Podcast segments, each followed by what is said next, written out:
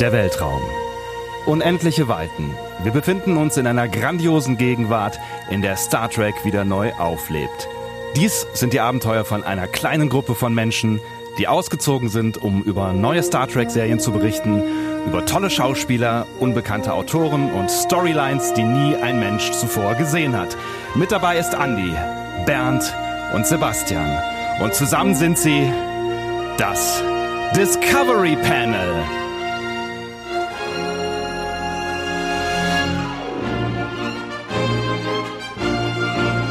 Da, da, da, da, da, da, da, da, da, da.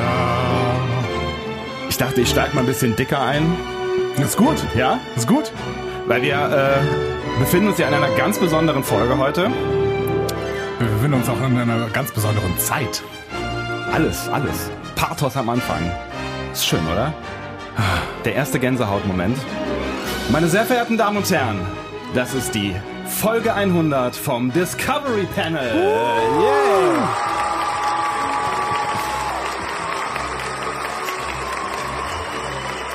Vielen Dank, Dankeschön. liebe Stadthalle in Böblingen. Dankeschön. Dankeschön. Ja, kommt. Ah, lass mal gut sein. Dankeschön. Danke, komm. Danke. Ah. Vielen Dank. Mit diesem Komm, setzt euch Publikum wieder. Setzt gewinnen euch wir wieder. jede Saalwette. Setzt euch wieder, sehr schön. Puh, Andi. Es ist lange her. Es ist, es ist lange her. Es ist lange her. Es ist Sommer, immer noch. Es ist immer noch Sommer. Die Vögel zwitschern. Weißt du, ich finde das total toll, dass wir Folge 100 jetzt im Sommer machen. Außerhalb der Seasons. Außerhalb. Ach so, weil, weil wir dann Platz haben, um uns selber zu feiern, weil das das ist, was wir eigentlich hier machen, Woche Nein. für Woche Außerhalb machen der wollen. Seasons hören die Leute zu, die uns richtig gern haben. Die drei, die, drei. dann übrig sind. Hi, schön, dass ihr da seid. Hallo. Ah, ist das schön. Na, Wir machen heute natürlich auch so ein bisschen Inhalt, ne? wir machen Inhalt. Ach so. Wir haben uns was. Äh, nee, nee, das war keine Frage, das war eine Aussage. ja. wir, haben uns, komm doch noch mal rein. wir haben uns äh, wegen dieser ähm, Jubiläumsfolge heute eine g- ganz besondere Folge ausgedacht. Äh, ausge wir haben uns eine Folge ausgedacht, über die wir heute sprechen möchten, ähm, die wir lange vor uns hergeschoben haben, weil wir auf den richtigen Moment gewartet haben. Und der richtige Moment ist, glaube ich, die Jubiläumsfolge 100. 100. Haben wir schon gesagt, dass wir in der Jubiläumsfolge 100 sind? Woo! Ah, ich bin so feierlich heute. Böblingen kocht. Böblingen kocht. Ich, ähm, ich Böblingen ist Sau, irgendwo. sau. Was ist, was ist das? Also, Da- da- Baden-Württemberg. da hat- Böblingen äh, kocht ist, glaube ich, auch bestimmt eine Regionalshow. im, im, was ist das da unten? SWR? Bestimmt. Böblingen kocht. Was ist denn das für ein Bundesland? Ähm, Baden-Württemberg, habe ich Ach so, gerade hast du gesagt. gerade gesagt.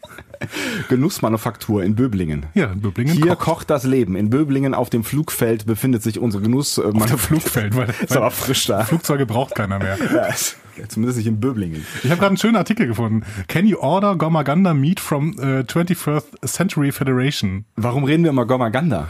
Ich habe das gerade eben, dieses Wort immer wieder gesagt, um mich einzusprechen. Gormaganda, Gormaganda, Gormaganda. Behind Und the scenes. genau. Und dann- Discovery Panel Behind the Habe scenes. ich das mal eingegeben, äh, um zu gucken, ob Gomaganda irgendwas Reales ist? Nein, ist es nicht.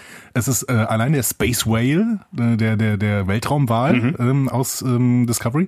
Und die Frage wird auf Reddit gestellt. Can you order Gomaganda Meat from 21st Century Federation? Punkt, Punkt, Punkt. Ich weiß nicht, das ist eine Google-Suche, ich habe es nicht aufgemacht. Und äh, die Antwort ist aber auch direkt in dieser Google-Suche enthalten. Ja. Ähm, is a species protected by Federation Law? also nein. Also nein. ja, äh, Nur auf böse. dem Schwarzmarkt bei den, ähm, bei den Grünen da. Ja, was? auf dem Schwarzmarkt hier, bei den klingonischen Außenposten von den, ähm, Breen. nein, Was? die Grünen, wie heißen die denn nochmal? Äh. Omega-Direktive, nein, Bündnis 90? genau, Bündnis, nein, bei Bündnis, der Außenposten von Bündnis 90. auf Kronas. ja. Ja. Okay, gut. Ähm, wir, haben- wir haben noch gar nicht so offiziell jetzt irgendwie. Sollen wir noch mal, also wir haben jetzt einen Das war Spannungs- offiziell, das wir war sehr haben- offiziell. Das war sehr offiziell. Wir haben so einen Spannungsbogen. Ähm, ist jetzt aufgefallen, dass wir angeteasert haben, dass wir eine ganz besondere Folge rausgesucht haben und Ja. dann nie wieder drüber gesprochen haben. Doch. Also, wir, Also- werden, wir haben schon bestimmt mal drüber gesprochen. Oh Gott, ich habe das Telefon hier. Möchtest du telefonieren? äh, nein, ich meine, wir haben bestimmt schon mal in der Vergangenheit, aber wir haben gerade noch nicht, also wir haben äh, euch noch nicht gesagt, welche Folge das ist. Deswegen, ich, ich würde mal vorschlagen, ich mache jetzt sowas wie, wir öffnen das Discovery Panel passend zu einer unserer Lieblingsfolgen in Vorbereitung auf die neue Star Trek Serie Picard. Das ist richtig. Ne? Oder? Das ist Ja, so, das genau. wäre so der offizielle Text gewesen, den man am Anfang gesagt Genau. hätte. Und zwar sprechen wir heute über den ersten Teil von Best of Both Worlds. Der hat, wie heißt denn nochmal der erste Teil auf Deutsch eigentlich? In den Händen der Borg. In den Händen der Borg. Borg. In den Händen Borg. der Borg. Genau, ihr werdet heute definitiv nur den ersten Teil hören. Ja. Ähm, den zweiten Teil machen wir aber auch noch. Den zweiten Und Teil machen wir zwar auch noch. Nächste Woche. In der Superjubiläumsfolge 101 101. ist das Wahnsinn. 101, äh, Star Trek 101 ist auch ein wichtiges Buch. Oh Gott. Ja, gute Gibt's da nicht Überleitung. auch Hawaii 101? Nee, äh, five, oh. 50? Was, Heißt es nicht Hawaii 50? 5-0? Hawaii 5-0, oder? Keine Ahnung, das ist aber selbst vor meiner Zeit. Das war's, das läuft aktuell. Ach so. Gab es da nicht eine Originalserie früher? Bestimmt, bestimmt. Hawaii 5, Hawaii 5-0. Oh, 5-0, so heißt es tatsächlich. Na siehst du? Ja. Ähm, genau, also Best of Both Worlds, Nummer 1, Äh, in den Händen der Borg, auf Deutsch. Borg, Borg, die Borg. in den Händen von Andy Borg. Und die Borg, die werden noch eine wichtige Rolle spielen in Ja. dieser Folge. Wer hätte das gedacht? Tatsächlich. Also niemand tatsächlich beim englischen Titel, ne? Also Best of Both Worlds, da kann es ja um alles Mögliche gehen. Hühnchen und Tofu zum Das Beispiel. ist ganz oft, finde ich, wenn wir gleich diese Folge betrachten, für mich die Frage, wie muss sich das angefühlt haben, als die Leute nichts wussten? Also so als bei der Mittelalter? ersten. Ja, wie muss ich das im Mittelalter? Nein, bei, bei der Erstausstrahlung. Ach so. Also wie muss sich das da angefühlt haben? Ich glaube, diese Folge war bei der Erstausstrahlung der absolute Hammer. Das wird auch belegt tatsächlich Ja, durch das- Rezensionen und sowas. Das kann ich auch belegen, also Genau. durch ähm, ei- eigene Selbsterfahrung. Du hast sie bei der Erstausstrahlung gesehen? Ich äh, würde jetzt sagen, ja. Cool. Also ich bin mir nicht hundertprozentig sicher, aber es ist, ähm, es ist Staffel 3, Folge 25, 24, irgendwie sowas. Das wird ja die deutsche Erstausstrahlung bei dir gewesen sein. ja, ja, ne? klar, natürlich nicht die englische, aber ähm, damals gab es ja auch noch kein Internet oder vielleicht schon, aber nicht bei mir. Ähm, und da hat man sich ja noch nicht so wirklich auseinandergesetzt mit dem, was in den USA passiert ist. Ne? Und du hast auch keine Zeitschriften gelesen, du wusstest einfach nicht, was passiert. Ich ne? wusste einfach nicht, was passiert, genau. Cool, sehr und cool. ich, ich habe die, die Folge auch länger nicht mehr gesehen, wusste nur noch, dass sie mich gegruselt hat so ein bisschen. Also ich fand sie sehr spooky. Ich hatte sie auch sehr, sehr lange nicht mehr gesehen Ja. und ähm, habe sie völlig anders wahrgenommen, als ich in Erinnerung hatte. Ich habe sie auch völlig anders wahrgenommen, als ich sie in Erinnerung hatte tatsächlich. Aber woran das liegt, da können wir ja gleich mal drüber philosophieren. Definitiv, werden das, wir tun. Ja.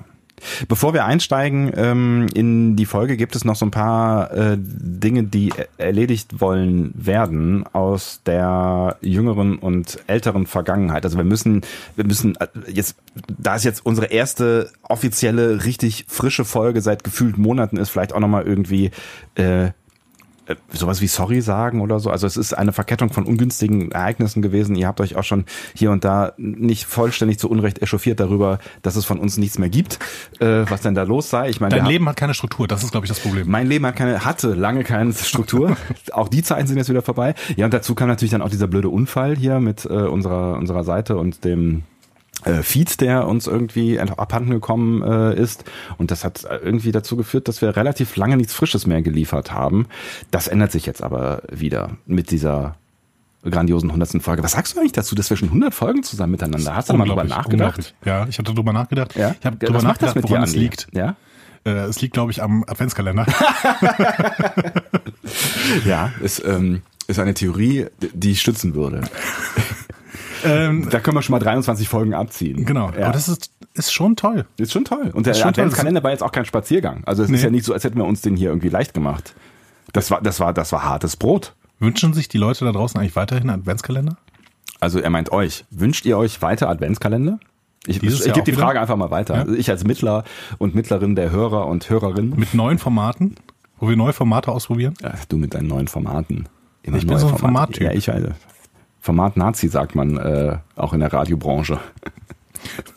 Danke, das ist der erste Nazi-Vergleich dieser Folge. Es wird nicht der letzte bleiben, Ja, sicher? mit Sicherheit. Ja. Ich bin mir nicht ganz sicher. Naja, gut, obwohl, nö, ja, gut, stimmt. Du, da könnte man, ja du, da kann man, wenn man möchte, kann man da. Ja. Ja. Hm. Ich sag nur Commander Shelby. Ich weiß nicht, wo ich mit diesem Vergleich hin will. Ich aber weiß auch nicht so genau. Wir werden sehen. Aber Commander Shelby an sich äh, ist auf jeden Fall ein äh, Phänomen, auf das man sicherlich auch noch zu schauen haben wird. Meinst du, wir schaffen noch 100? Ja, klar. Ja. Natürlich. Wirklich? Weißt du, Star Trek lebt ja mehr als je zuvor. Ist halt die Frage, wie lange wir noch leben. Also wir werden wahrscheinlich das Ende von Star Trek nicht erleben. Äh, Denn ich hoffe. Irgend, irgendwas, was jetzt rauskommt, wird die Geschmäcker der Zuschauer treffen. Da bin ich ziemlich von überzeugt. Ja, ich auch. Und ich, äh, also ich habe ich hab so ein bisschen Schiss davor, ehrlich gesagt, dass ähm, jetzt in dem, in dem Anfangshype oder durch den Anfangshype, äh, also in, ist das so ein bisschen in mir entstanden, dass durch Star Trek PK Discovery ähm, so ein bisschen untergehen wird. Aber ich bin mal gespannt, wie sich das dann hinterher. Also es ist so, gefühlt so eine Riesenwelle gerade, äh, alles so rund um PK. Und wenn diese Serie rauskommt. Aber das liegt daran, dass PK genau die Serie ist, die wir alle haben wollten. Ja. Ähm, in der Zeit unmittelbar nach Voyager, also beziehungsweise jetzt irgendwie von mir aus 15 Jahre nach Voyager, wie auch immer, ähm, wird einfach die Geschichte dieses Universums weitererzählt. Und genau das wollte man haben. So. Ähm, gut ist jetzt natürlich, dass es diesen großen, für Star Trek extrem großen Deal gab. Hm? Ja, ist ja k- k- kann man quasi als kleine Newsfolge hier mitverpacken. Das ist Genau. ja, das ist ja ein, eine der verrücktesten Nachrichten äh, der letzten Wochen, Monate und Jahre. Ja, so verrückt ist sie eigentlich nicht. Es hat sich die ganze Zeit angedeutet. Ne? Also Viacom und CBS, die lange Zeit zumindest auf irgendwelcher geschäftlichen Ebene äh, miteinander verbunden waren, sind jetzt wieder komplett zusammengegangen, haben sich, ein, haben sich zu einer wirklich großen Medienanstalt ähm, wieder zusammengeschlossen, was sie auch beide eben separat voneinander waren. Damit sind aber vor allen Dingen Paramount und CBS wieder zusammengekommen und Paramount und CBS hatten beide Star Trek-Rechte, nämlich die Filmrechte und die äh, Serienrechte, also die Kino- und TV-Rechte. Mhm. So. Und die beiden sind zusammengeführt worden. Das heißt, wir haben jetzt wieder ähm, alle Rechte unter einem Dach und können jetzt quasi alles tun. Was bedeuten könnte, dass auch äh, sowas wie ein Discovery-Film oder ein PK-Film vorstellbar ist? Oder aber dass äh, irgendwie so ein Merch, also ne, wir haben ja drüber nachgedacht, äh, oder es gibt ja dann auch Shorttracks mit, mit äh, Spock und äh, Pike. Da, äh, möglicherweise könnte man dann halt irgendwie äh, hier, wer ist er, Chris Pine äh, als äh, Kirk äh, in so eine Serie reinbasteln Genau. oder sowas. Das ist ein bisschen eine Horrorvorstellung natürlich für alle Leute, die die J.J. Trick-Filme nicht so richtig super äh, lieben. Ja. Wobei das auch schon teilweise wirklich gute Schauspieler waren. Ne? Und die, Schauspieler, ja, ja, durchaus. Ja. Hm. Jetzt, die jetzt komplett zu verlieren für Star Trek ist auch ein bisschen blöd. Ähm, aber es kann das nur ist- einen Spock geben. Das ist richtig. Und die sind beide gut. Die sind beide gut. Ja. Ich mag tatsächlich Ethan Peck mehr, Mhm. Ja, mittlerweile. aber, Zachary Quinto ist auch wirklich gut. Ähm, Gefühlt hast du natürlich mit Ethan Peck jetzt auch schon mehr als ein Bier getrunken. Ne? ja, er saß zumindest quasi neben mir. Du sa- saßt Rücken an Rücken. Ja. ja. Das war toll. Andi kann immer noch nicht schlafen. Ja. Manchmal. Aber ähm, also tatsächlich kann uns die Calvin Timeline auch im TV begegnen. Ja. Ich glaube nicht dran, aber ähm, es heißt auf jeden Fall, dass wir alle Möglichkeiten haben jetzt. Ja. Was es ja erstmal, erstmal ganz offen formuliert, relativ spannend macht. Ja.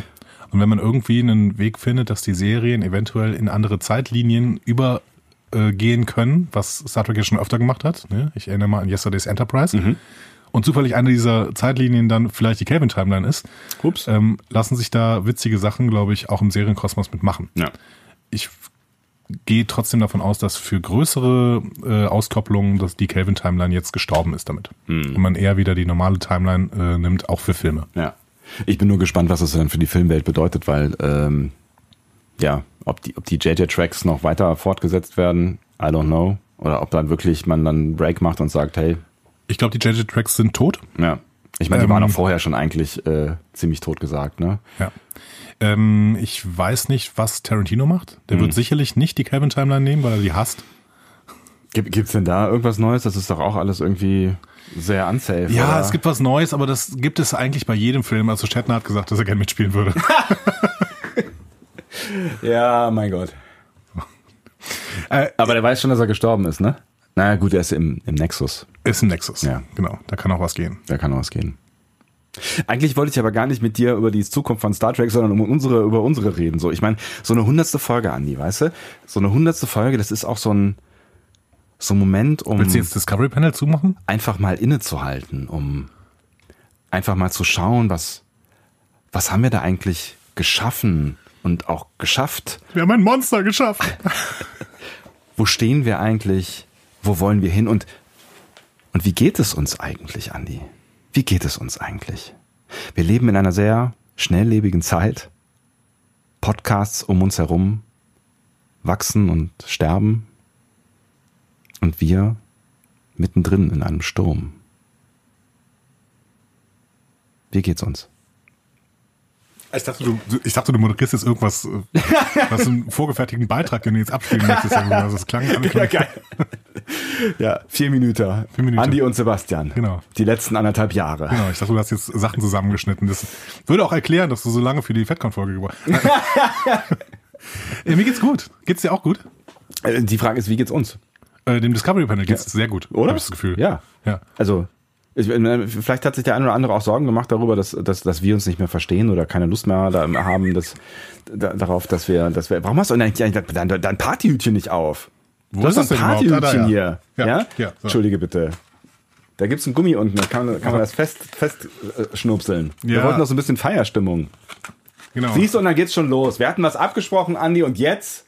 Und jetzt, wer hält sich nicht dran? Ja, wo, wo, sind, wo ist denn hier die, wo sind die Lampions? Wo, wo ist der Kuchen? Wo ist der Kuchen? Wo ist der Kuchen? Wo ist der Das war- Kuchen? ja. Wo ist der Kuchen? Und Eierlikör. Aber wir haben Geschenke bekommen. Wir haben Geschenke bekommen. Das ist eine gute Überleitung. Das ist eine mega Wolltest du dahin Überleitung. vielleicht? Ich wollte überhaupt nicht dahin. Okay. Merkst du eigentlich nicht, dass ich nirgendwo hin will heute? Ich merke es schon. Ich will mir, ich, also ich muss dir sagen, Ja. ähm, was ich hier mir allein für die Folge aufgeschrieben habe, Ja. sind ähm, 4832 Worte. Und das sind Stichworte. Das sind Stichworte, Ja. genau. Andi kann aus diesen 4832 Worte, die kann er mindestens, mindestens verdoppeln. Ich würde eher auf verdreifachen tippen. Ja. Ge- Gibt es eigentlich Leute, die Worte zählen? Ich hätte gern mal, ähm, Podcast oder was? ja, ich hätte gern mal für diesen Podcast Worte gezählt. Ich weiß nicht, gibt's da nicht so eine, so eine, es gibt, es gibt auch hier so eine, so eine Funktion, äh, dass man sich äh, Sachen transkribieren lassen kann. Wenn man das transkribiert und dann in einen Wortprozessor packt, dann könnte man mal die Worte zählen. Das kostet aber, also das kostet dann immer pro Minute und das ist für uns ein relativ teurer Betrag. Ja, das stimmt natürlich. War das eigentlich die Folge, wo wir gesagt haben, wir gehen zügig rein? Weil es ist so viel. Ja, alles genau. klar. Ja. Also vielen Dank auf jeden Fall. Ähm, möchten wir hier mal äh, an zwei Leute ähm, ausrichten. ja. Zwei Leute, die uns völlig unaufgefordert, äh, was natürlich das, die schönste Art der Geschenke äh, ist. Ja. Ähm, ich weiß nicht, wo dieser Satz noch enden soll. Auf jeden Fall zwei Leute, die uns beschenkt haben. Ja, und- und nicht, weil wir die hundertste Folge haben oder angekündigt haben oder wie auch immer, sondern wirklich, wirklich Weil sie einfach sich so. um uns kümmern. Weil sie sich um uns, vielleicht auch so ein bisschen aus Sorge, dass, dass es uns nicht gut geht, dass wir irgendwo unterernährt in irgendeiner Ecke liegen oder Genau. keinen Kaffee mehr haben oder sowas in der Richtung. Deswegen äh, vielen Dank äh, an Nina, die uns mit einem äh, Gutschein für ein großes Online-Warenhaus versorgt hat. Äh, Vielen Dank dafür. Wir werden das gekonnt einsetzen. Ähm, Für Nahrungsmittel, oder natürlich. Eierlikör. Eierlikör. Ist Oder- auch ein Nahrungsmittel. Ist auch ein, Nahrungsmittel. Ja, für dich vielleicht. äh, oder in Aperol. Aperol. Aperol. Das ist ja deine, dein, dein Sommergetränk. Und du hast eben. ja, aber der Sommer ist ja so ein bisschen, also Du vom hast Wetter eben, her ist er Moment, vorbei. Entschuldigung, aber du hast eben bis reingegangen mit, wir sind noch mitten im Sommer und ich Ja. finde schön, dass wir mitten im Sommer sind. Aperol, und so. Aperol ist aber ein Sommersonnegetränk. Ach so, jetzt meinst du es, weil es jetzt halt ungefähr, äh, ja, wie lange denn eigentlich? Zwei Tage. Zwei Tagen? Sind das schon zwei Tage, die es regnet? Ah. Ja. ja.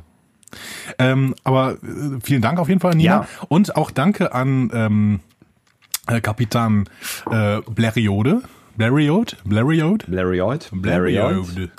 Und da habe ich dir übrigens die Sachen mitgebracht, die Das da ist- angekommen sind. Es ist, das ist ein Name, den wir andauernd lesen, aber ich, äh, ich frage mich tatsächlich. Ja, das Internet besteht aus Text.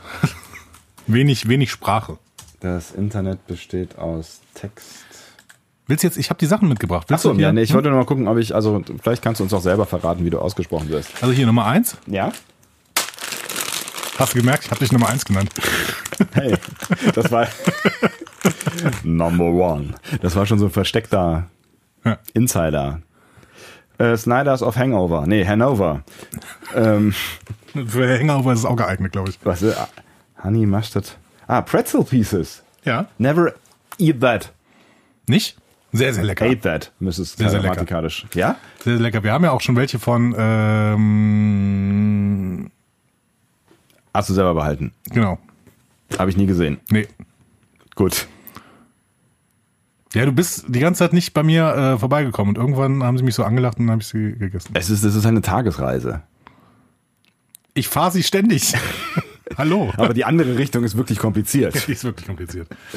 ähm, ja, großartig. Honey, Mustard and Onion. Äh, das klingt doch so, als könnte man das essen. Willst du das jetzt essen? Nein.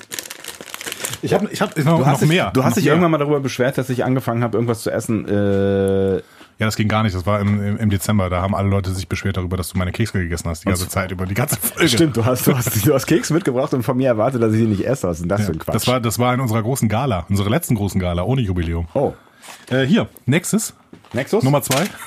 Nexus. Hannoversche Kaffeemanufaktur. Kann es sein, dass es irgendwas mit Hannover zu tun hat? Ich glaube schon. Ja. Kräftig. Espresso Classico. Eine auserlesene, nein, eine erlesene Kaffeespezialität aus einer Privatröst, also aus der Privatrösterei. Ich würde sagen, gleich eine Pause. Ja. Ne? Ähm, wir machen gleich eine Pause. Wir machen gleich eine Pause. Wir machen heute mal eine Pause, weil wir nämlich schon wussten, dass das hier endet, wo es endet. Genau. Nämlich in äh, über 20 Minuten Schwachsinn, ohne dass wir, naja, wir haben schon ein bisschen über das Thema geredet. Absolut. Ja. In der Pause werden wir hier mal ein bisschen was aufrösten, oder? Aufrüsten. Also nee, geröstet sind sie ja. Ähm, malen und ähm, Ja, mal- auf, aufbrühen. Male nach Zahlen. Blend äh, aus dem feinsten Arabikas, Indien, Südamerika, tralala. Klingt auf jeden Fall was bestens geeignet für die Zubereitung in Herdkännchen. Herdkännchen, das finde ich ein schönes Wort. Herdkännchen. Herdkännchen. Ja. Draußen nur Kännchen. Vielen Dank. Und Kaffee ich habe noch ist was- immer noch was eine- Drittes, noch was Äh, Drittes wirklich, Sie hört ja gar nicht mehr auf. Ja. Ähm, Au. Nummer drei. Ja. ja. Schokolade. Aus den Herrenhäuser Garten Hannover. Jetzt, äh, meine Hannover-Theorie härtet sich, glaube ich. Ja. Du kommst aus Hannover, Captain. Captain Larry Ode. Larry Ode. Zartbitter Schokolade. Mit Kaffee-Kakaosplittern, glaube ich. Großartig. Es ist mit Kaffee. Es ist großartig. Das ist wirklich, also ich finde das, ich, also ich, mir, mir, mir fehlen da immer die Worte, weil ich mache sowas nicht. Ich, ich bin vielleicht ein schlechter Mensch. Ich, ich schenke meinen Podcastern, die ich gerne höre, nichts. Ähm, Und ich finde das ganz großartig, dass ihr das tut, weil ihr seid Du bessere schenkst ihnen Menschen. Aufmerksamkeit. Ja. Also das ist ja eigentlich auch alles das, was wir äh, erwarten können, ist eigentlich auch schon zu viel gesagt. Also das ist das, worüber wir uns freuen, wenn ihr uns eure Aufmerksamkeit schenkt, aber wenn dann auch noch so Aufmerksamkeiten kommen, es ist natürlich total grandios. Also vielen herzlichen Dank an euch beide. Das ähm, ist toll. Absolut. Authentisch, toll. Ich muss immer aufpassen, dass es nicht ironisch klingt, hat mir mal irgendwer gesagt. Ich finde es wirklich super. Ich finde es äh, den Oberhammer. Ja. Ich möchte auch viel mehr Pakete bekommen. Ja, habt Andi gehört, ne? Aber äh, schreibt bitte dann auch mir, ja, der Sonntag auf Twitter, sonst behält der Andi das für sich. Ähm, ich glaube, das letzte Paket war doch von Emilia. Das letzte Paket war von Emilia, genau. War, war, war da. Äh, Da waren auch Pretzel-Pieces drin. genau, das habe ich nie gesehen. Das Nee, die Paket. Hm, stehen natürlich noch bei mir zu Hause. Natürlich. Boah, die waren super. Die waren wirklich super. Welche, welche Geschmacksrichtung? Ähm, ähm, hier mit ähm, diese Pepperoni-Dinger, wie heißen die nochmal? Diese Äh, Jalapenos. äh, Jalapenos. oh, ja, wirklich. Ja, Und die hast du aufgegessen. ja. Tut mir leid. Emilia! Wir haben ein Problem. Just saying.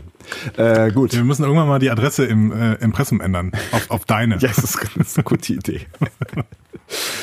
ähm, achso, das war, das war, das war der, das war der Dankesteil, so äh, alles in allem. Ähm, ich, Kapitan Blariode McKinley, USS Hanover. Ich wollte es nur gesagt haben.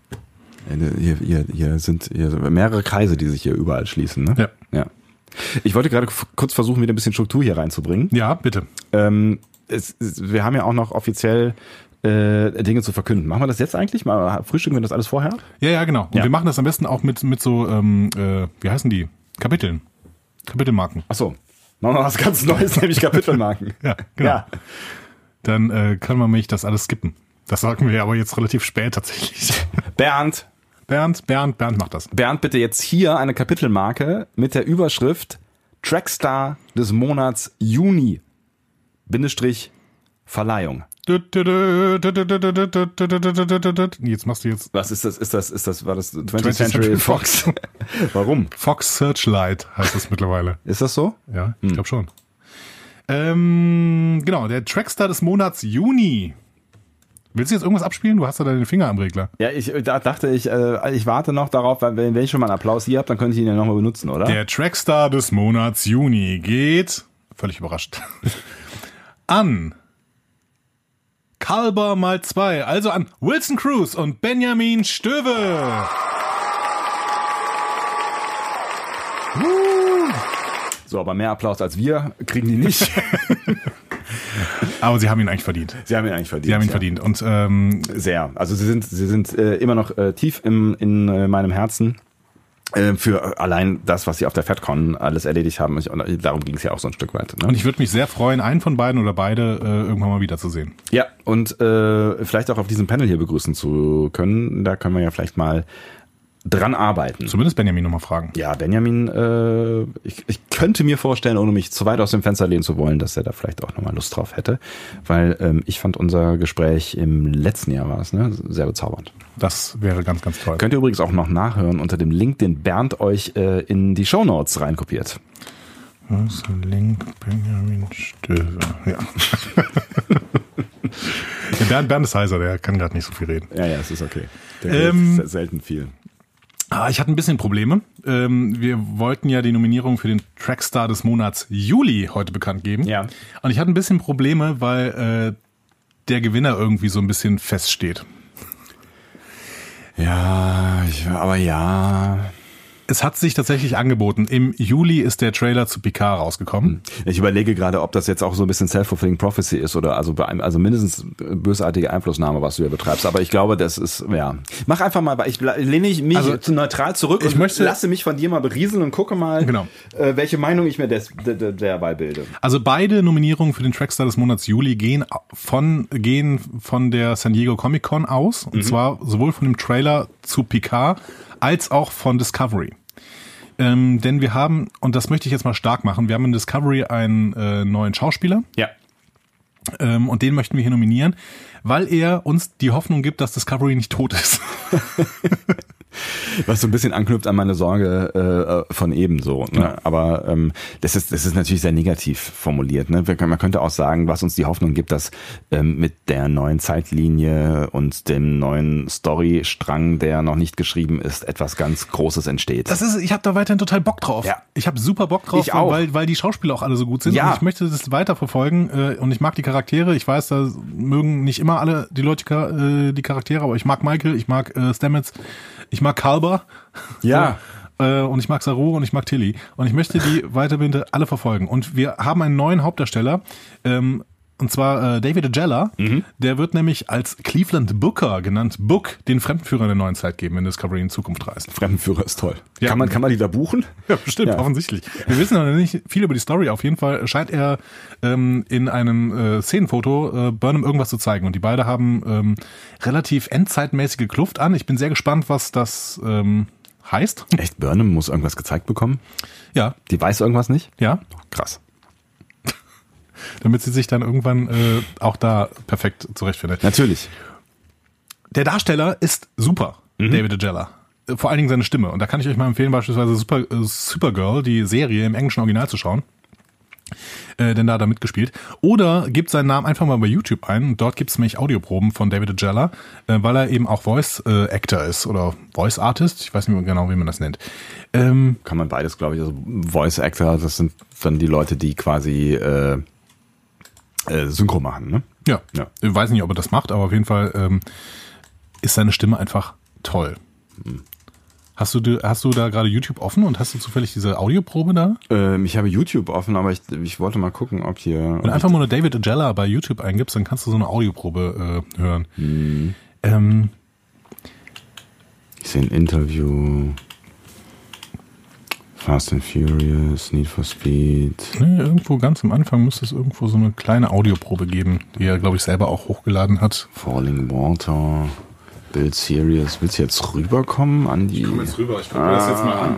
Hallo! Ich bin jetzt auch in deinem, ähm, deinem äh, Mikro hier. Ja, es ist sehr aufregend.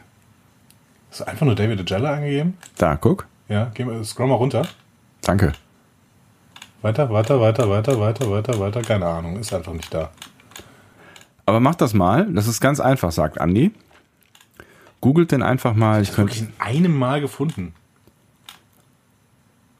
Habe ich nur Agella eingegeben? Was ist das hier? TF Monolog, tralala.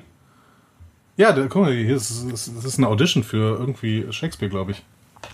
Das ist doch ganz äh, unsere Kragenweite hier, oder? Shakespeare. If it were done when 'tis done, then so well it were done quickly.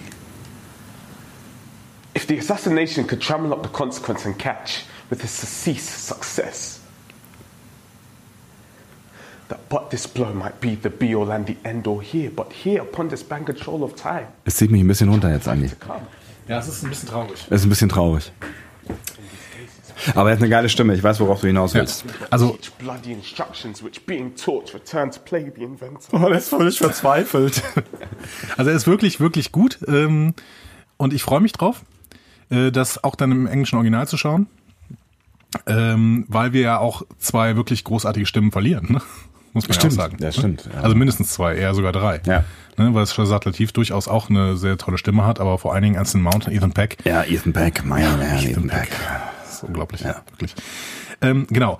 Also einerseits das, er gibt uns sehr viel Hoffnung und äh, erinnert uns daran, dass es Discovery noch gibt, Genau. dass es gedreht wird und dass Discovery natürlich auch neue Hauptcharaktere bekommen wird, jetzt wo Shazad Latif, Anson Mount, Ethan Peck und auch äh, Shane Brooke, die Admiral Cornwall-Darstellerin, ähm, Ah, die richtig. Serie verlassen haben. Ja, Hm. richtig. Also da ist wieder ein bisschen Luft. Genau. Vier äh, Hauptdarsteller weg. Und wir müssen uns ja auf, darauf vorbereiten, dass äh, auch Michelle Yeoh die Serie zum Ende der Season tendenziell verlassen wird. Ja, also sonst wüsste ich jetzt nicht genau, wie, sie- wie sie das noch hinbekommen sollen mit Sektion 31 äh, Serie, ähm, Darstellung, Dingsbums. Aber wie die das, also bin ich sehr drauf gespannt, wie die das machen.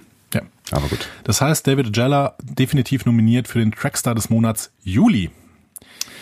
Und die andere Nominierung äh, ist eine Doppelnominierung für zwei, äh, ebenfalls für zwei Schauspieler, ähm, aber zwei Schauspieler, die wir tatsächlich schon etwas länger kennen, nämlich Brent Spiner und Jerry Ryan. Und die sind jetzt einfach nur nominiert dafür, dass wir, äh, dass sie uns mit ihrer Präsenz in diesem großen Comic-Con-Trailer emotional wirklich in alte Zeiten zurückgeworfen haben. Und zwar mit äh, vollem Anlauf und mit sehr viel Kraft im Arm Ja. Und äh, ich weiß auch gar nicht genau, über wen ich und mich- im Hals. Ja, es ist Data, Mums Data, ne? Um, Ums Data. Ich weiß, ich weiß gar nicht, über wen ich mich mehr freue tatsächlich. Also ich äh, bin, bin, ich fand es großartig, als, als ich Jerry Ryan da hab, äh, sitzen sehen und äh, dann sagt sie auch noch kluge Worte. Ich find's Jerry Ryan krass. Mhm. Das habe ich auch schon bei Bosch gedacht, äh, wo sie äh, in der zweiten Staffel vor allem mitgespielt hat, Mhm.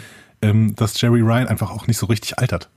Ja, voll. Das ist, ne, also während, während äh, Patrick Stewart sich äh, irgendwie gerade noch so über den den, den äh, Boden ziehen kann. Nein, ich übertreibe, der sieht ja auch, also der ist echt noch frisch dafür, Ja. dass er 80 ist, so, ne?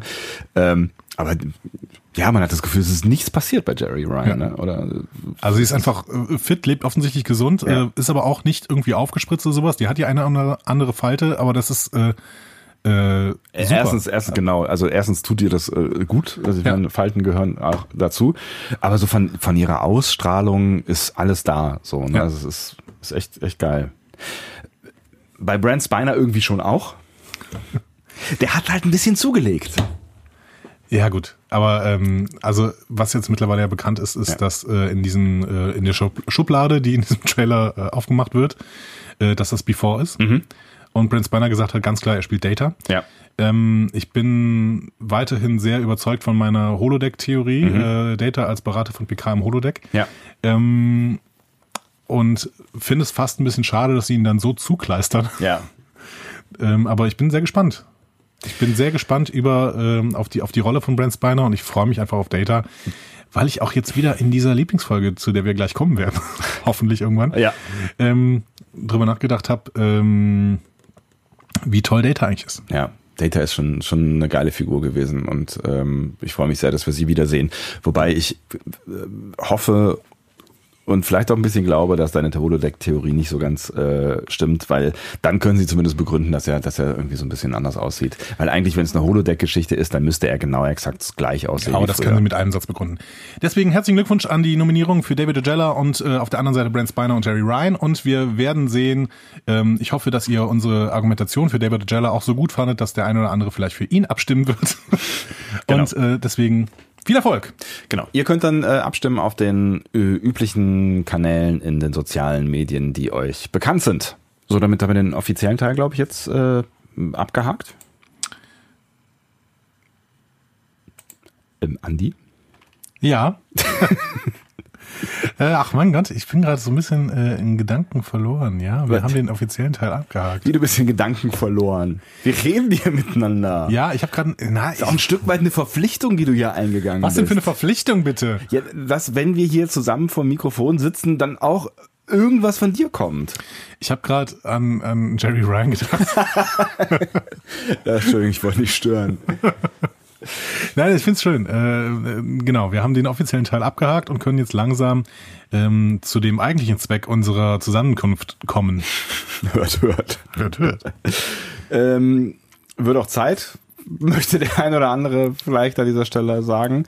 Ähm, Best of both worlds. Ja, wenn man man muss ja auch mal ein bisschen hier jetzt, ne? Wir müssen ja nochmal irgendwie, wir haben so lange nicht miteinander geredet, dann kann man ja auch nochmal kurz irgendwie hier das ein oder andere Wort verlieren In den Händen der Borg. zur Einführung quasi und auch so ein bisschen zur Einstimmung und auch so ein bisschen zum, zum Eingrooven von, von uns auch selber. Es ist ja Soll auch ich ein dir, du Stück weit. verzögerst, du verzögerst. Soll ich dir äh, Selbsttherapie. jetzt mal ein bisschen was über die Folge erzählen? Los geht's! Ich freue mich. Ich freue mich wirklich tatsächlich auf diese, diese Folge und ich freue sie, äh, ich freue mich, sie mit dir zu besprechen. Also wenn man jetzt so ein bisschen äh, googelt, so ähm, was soll man denn in Vorbereitung auf Star Trek PK sich mal anschauen, dann Ja. kommt eigentlich immer The Best of Both Worlds an Nummer eins. Ja. Sollte man sich definitiv anschauen. Ja, weil der Trailer ja schon auch darauf hinweisen könnte, dass ähm, er halt diese Borg-Seite in sich trägt. Mhm. Ne? Und trotzdem möchte ich sofort am Anfang sagen, ich halte das, diese äh, Doppelfolge nicht für eine PK-Folge. Ja, ich kann das auch nachvollziehen. Also ich, ähm, also äh, eigentlich ist es primär, mal gucken, ob du mir jetzt widersprichst, aber ich glaube nicht eine Riker-Folge. Das ist definitiv eine ja, Riker-Folge. das ist eigentlich die Riker-Folge. Ja. So, ne? Und das äh, hatte ich auch anders in Erinnerung. Also das, was mir in Erinnerung war, war die Veränderung von PK und Ja. wie die, äh, dass, dass die Crew natürlich irgendwie damit umgehen muss und sowas. Und dass das spooky ist und Ja. dass das, dass es ne, auch einfach ein sehr beunruhigendes und sehr seltsames Gefühl ist, dass Picard einfach nicht mehr da ist und dass man ihn ja auch dann, äh, ohne viel zu, zu viel vorzugreifen, äh, aufgibt. Ne? Also, Ja. ne, also er wird ja quasi von der Crew aufgegeben, bis Ja. zu dem Punkt, dass Geinen irgendwann sagt: So, Leute, ihr müsst alle loslassen und du Riker als erstes. Ja. Und dass, dass da erinnere ich mich dran, das ist schon so d- vielleicht das krasseste Gefühl in der Folge gewesen, so dieses Gefühl von Ihr könnt Picard nicht abschreiben, Leute. ja, ne? aber wenn man die Backstory der Produktion noch dazu nimmt, da kommen wir gleich so ein bisschen zu, äh, dann macht es das Ganze noch ein bisschen größer. Und ich finde tatsächlich, Riker ist hier ähm, die absolute Hauptfigur. Wenn man Ja. irgendwie eine Hauptfigur benennen muss, dann ist es Riker. Ja. Und es ist vielleicht die wichtigst- wichtigste Riker-Folge überhaupt. Mhm. So, ähm, auch wenn er schon länger seinen Bart hat. Ja, ja, ja, weil, weil es halt, weil sie halt die Fragen thematisiert und zum Teil auch beantwortet, ähm, die man natürlich stellen kann, auch als jemand, der jetzt äh, über drei Staffeln hinweg sich diese Serie angeguckt hat und halt auch die Figur hat schon auch ein Stück weit wachsen sehen, ne? Ob die Frage beantwortet wird, das werden wir wahrscheinlich erst in der nächsten Folge ähm, wirklich mal thematisieren. Ob Richtig. nämlich diese Frage beantwortet wird, warum Riker überhaupt noch auf der Enterprise ist. Ja, ja, richtig. So. Ne? Also ne, es ist, ist eine gute Frage, ob es die Frage beantwortet. Ne? Aber ja. ja, da kann man mal äh, ein wenig drüber philosophieren dann in der nächsten Folge. Vielleicht erstmal ein paar Hintergründe zu dieser Folge. Die Folge wurde ähm, als beste, als einzige Star Trek-Folge, zumindest in den ersten Top 50, ähm, vom TV Guide ähm, im Jahr 1990 unter die 100 Greatest TV Episodes Ever Wow. gewählt und zwar auf Platz 36. Also gar nicht mal so niedrig. Nee, also ziemlich gut. Äh, das war nicht im Jahr 1990, habe ich glaube ich gerade gesagt, das war Quatsch. Im Jahr 2009 war das. Ah. Ähm, und ähm, davor sind äh, also sehr viele alte Folgen. Mhm. Ähm, durchaus, aber zum Beispiel auch der Lost Pilot und sowas. Ah, ne? ja, Die sind ja. knapp noch davor, aber 36 ist schon relativ hoch dafür, dass es ja immer noch ein Nischenprodukt ist. Ne? Es ist immer noch Science Fiction. Ne? Also es spricht immer noch nicht jeden Menschen an irgendwie. Ja, und es ist halt auch tatsächlich, wenn du sagst 2009, äh, 2009 ist das schon eine alte Serie gewesen. Ja. Ne? Und das ist, das, das merkst du dieser, diese, dieser, dieser Folge halt auch von, von vorne bis hinten an. Ja. Also ich finde es äh, jetzt auch ohne vorzugreifen bemerkenswert, wie wenig in diesen 45 Minuten erzählt wird, im Gegensatz zu Star Trek Discovery zum Beispiel. Ja, ja, genau. Ne? Das, äh, auch in welcher, das ist ja eine Spannungsfolge. ja wobei eigentlich, ist das, ne? ist das, ähm, gut oder schlecht? ja, Weiß ich nicht. ich weiß nicht, ob das eine Qualität ist, auch ähm, langsam zu erzählen. Ich wollte das jetzt mal völlig wertungsfrei in den Raum stellen, aber das ist mir schon aufgefallen. Also auch jetzt so, ne, ihr merkt schon, wir haben die Boy- beide schon die Doppelfolge geguckt, ne? Ja, natürlich. Ähm, auch so im, im, im Gesamtdings, also wie, wie wenig dann irgendwie in dieser ganzen Geschichte rumkommt eigentlich in diesen äh, anderthalb äh, Stunden. Ich meine, das reicht völlig aus, so, ne? Aber äh, ich, ich Das Also passt Mhm. auf, den, Pa- passt auf den Bierdeckel. ja, genau. Also das hätte man bei Discovery hätte man das, glaube ich, in zehn Minuten erzählt. Na, vielleicht Ja. in einer Viertelstunde. Ja, genau. Und das ist nicht unbedingt gut. Nee, nicht unbedingt. Vielleicht aber auch nicht unbedingt schlecht. Nee, nicht immer, genau. Ähm, natürlich ist die Episode eine der Tennis Central Episodes von äh, Paula Block und Terry Hm? Erdmann. Ne? Würden wir Äh, sonst drüber reden? In Star Trek 101. Nein, ne? natürlich nicht. Nein. Ähm, ich bin gespannt, ob Paula Block und Terry Erdmann irgendwann äh, einen Nachfolger schreiben und auch für Discovery die Tennis Central Episodes bestimmen. Fände ich spannend. Ja. ja mal, werden wir mal sehen. Ähm, das ist die erst, der erste Zweiteiler, der erste Star Trek Zweiteiler nach ähm, The Menagerie, Ah? Talos 4 Tabu. Ja. Ähm, dementsprechend, äh, ja, ist auch was Historisches für Star Trek Kosmos. Tatsächlich. Seit 66 gab es keinen Zweiteiler mehr. Ich, ich denke gerade drüber nach, ist Mission Farpoint nicht ein Zweiteiler? äh, nee, nicht im amerikanischen Original. Ach, echt? Das war ein Pilotfilm. Ach so, der war am Stück oder was? Genau. Ah. Okay, alles klar. Ähm, der TV-Guide wieder, der hat 96 noch ähm, zum 30-jährigen Jubiläum des Franchises ähm, eine Top 10 Episodes rausgebracht. Das ist die acht beste. Ähm, Entertainment Weekly hat die Episode sogar als zweitbeste gewählt zum 20-jährigen Jubiläum von Star Trek ähm, The Next Generation. Das war, glaube ich, dann acht, äh, 2008. ne? Müsste es gewesen sein, ja. Ähm, die hat einen Emmy bekommen für herausragende Leistung im Bereich visueller Spezialeffekte. Die, äh, der Nachfolger hat sogar zwei Emmys bekommen, da können wir aber ähm, vielleicht in der nächsten Woche drüber reden. Krass. Und ähm, Michael Piller hat das so ein bisschen vorhergesehen, dass diese Episode wirklich äh, großartig wird. Und er hat äh, nämlich ähm, Rick Berman, der eigentlich sein Nachfolger werden sollte, dazu später mehr, ähm, ein, ein Memo geschrieben und darin hat er erklärt, ähm, ja, wenn Paramount die Episode richtig melkt, dann wird es eine anständige Publizität erzeugen. Also Michael Piller ist äh, im Prinzip so ein bisschen der Serienvater von Next Generation, Executive Producer, Writer von... Zu der Zeit noch nicht, äh, zu der Zeit nur äh, Autor, Chefautor. Ach, tatsächlich. Ah, Genau. alles klar. Äh, äh, wird, wird aber später, ne? Darüber Oder- sprechen wir jetzt gleich, Ja, weil, weil alles wir klar. können uns jetzt gleich mal wirklich der ähm, Person Michael Piller äh, widmen, weil er wirklich diese Episode auch geschrieben hat Mhm. und da kann man mal auch sagen, was er, wie wichtig er denn für Star Trek geworden ist später. Ähm, die Folge wurde im April 1990 produziert, nur so viel noch, und im, am 18.06.1990 ausgestrahlt. Mhm. Das finde ich immer spannend, dass die zwei Monate nach Dreh schon ausstrahlen. Das stimmt allerdings. Das würde bei Discovery niemals passieren. Die drehen irgendwie ein halbes Jahr äh, definitiv vorher, weil da ja auch viele Spezialeffekte bearbeitet werden müssen. Aber auch hier müssen ja relativ viele Spezialeffekte bearbeitet werden. Ja. Aber das, das beantwortet vielleicht schon eine Frage, die ich mir beim Gucken der Doppelfolge gestellt habe, die wir aber vielleicht auch am Ende äh, der nächsten Folge be besprechen können. Aber ich kann die Frage ja schon mal stellen. Also ich habe mich gefragt, ob sie die am, am Stück gedreht haben. Weil Nein, das ist, das ist haben ja, sie nicht. Haben sie nicht. Und, und da muss ich jetzt bei Michael Piller mal ein bisschen drauf kommen. Ne? Okay. Der ist der Autor dieser Folge, äh, war der zweite große Chefschreiber von TNG. Wir haben über Maurice Hurley schon mal gesprochen. Äh, da könnt ihr euch vielleicht mal die Q-Who-Folge von uns anhören. Mhm. Das ist ja sowieso, ihr könnt ja sowieso mal Q-Who anhören, weil das ist quasi der Vorgänger zu Genau. dieser Folge. Also das passt, das passt eigentlich äh, eins zu eins und eigentlich ist auch die Besetzung wieder so ziemlich die gleiche. Also die Pro Protagonisten, die auftreten. ja, sind außer auch- Q halt. Außer Q halt. Ja, gut. Und hier Dings, Shelby ist äh, günstigerweise äh, äh, auch nicht dabei. Genau, günstigerweise. ähm, ja, aber es ist äh, total spannend, dass äh, es so eine Parallele zu Q-Who gibt, ne? Weil Ja. bei Q-Who äh, gab es auch so eine neu angeführte Crewfrau sofort am Anfang. Stimmt, ja. Diese, diese Anson Gomez, die mit äh, dem Kakao, ne? die Kakao über, Ja. über Picard schüttet, Ja. klar. Und hier ist es dann Commander Shelby, die direkt am Anfang eingeführt wird. Ja. Also das ist irgendwie so, okay, wir pumpen noch mal gerade ein bisschen frisches Fleisch in die äh, B-Story. Das meint er nicht so, wie das klingt.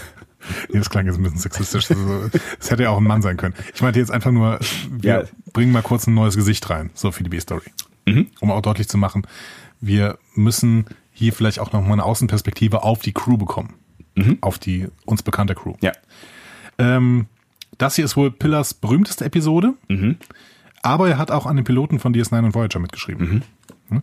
Weil er ähm, später auch wirklich ähm, die neuen Serien immer mitgestartet hat. Aber ähm, dazu kann ich gleich noch was sagen. Witzig ist, Pillar hatte ähm, einen Einjahresvertrag für die dritte Staffel. Und der endete mit dieser Folge. Äh, ach, okay. Den Einschaltquoten von TNG ging es in der dritten Staffel noch nicht so richtig w- gut. Ja. Ne? Die äh, Serien hatten ja immer so ein bisschen Startprobleme. TNG eigentlich die größten, neben TOS natürlich. Ähm, Und diese Episode hat maßgeblich dazu beigetragen, dass in den drei Monaten Sommerpause Star Trek im Gespräch war. Ach, okay. Und das hat Piller natürlich ge- so geschrieben. ne? Und Roddenberry hat sich dann relativ schnell, nachdem die Episode geschrieben war, dafür eingesetzt, dass Michael Piller einen längeren Vertrag bekommt. Und Michael Piller hat aber sehr lange gehadert, ob er das macht. Ach krass, ich dachte tatsächlich zu dem Zeitpunkt wäre der schon echt drin gewesen. Die Geschichte von Michael Piller spiegelt sich für mich in dieser Episode total wieder. Mhm. Weil das, was Michael Piller äh, kurz mit, mit, mit dem Star Trek-Franchise gemacht hat, macht Riker hier mit der Enterprise. Sie in zwei Teile teilen und Ja, auch Alles auch, riskieren. auch, auch nicht schlecht. Nein, äh, Michael Piller hat gehadert, ob er einen neuen Vertrag annimmt. Mhm. Äh, und Riker, Riker überlegt, warum er denn eigentlich noch da ist. Ah. Ja. Und das finde ich eine total schöne Episode, weil äh, Piller auch selber gesagt hat, ja, ich habe hier ganz viele Gedanken, die ich zu dieser Zeit hatte, in Riker reingeschrieben. geil. Und das finde ich, finde ich äh, total super, wenn man das mal sich äh, vor Augen hält. Stimmt, das ist echt eine, eine sehr schöne Metaebene. Er hat selbst diesen Cliffhanger geschrieben Mhm. und wusste nicht, wie er zu Ende geht. Und durfte ihn dann aber in der nächsten Episode noch auflösen, die er dann eben zwei, drei Monate später äh, geschrieben und gedreht hat. Beziehungsweise gedreht hat das- er natürlich Ah, ja. nicht, aber ja. Aber das ist, das, das, das finde ich echt krass, dass sie das nicht am Stück gedreht haben, weil, ne, also ich habe mich dann so gefragt, normalerweise vergehen ja, ähm, wenn das so eine normale Produktion ist, ne, dann produzierst du eine Staffel am Stück, logischerweise. Dann äh, kommt die Post-Pro, äh, vielleicht überlappt sich das schon so ein bisschen mit der Ausstrahlung der ersten oder den ersten Folgen oder sowas. Und dann wird ja erstmal ausgestrahlt. Und dann vergeht ja meistens nach der Ausstrahlung wieder eine ganze Weile, bis man sich, äh, oder vielleicht entscheidet man sich, aber bis dann wieder die nächste Staffel kommt. Ich habe das Gefühl, das war früher anders. Ja? Ich habe das Gefühl, die haben eher am Stück gedreht, so äh, immer mal wieder so ein bisschen Mhm. und nicht die Staffel komplett produziert.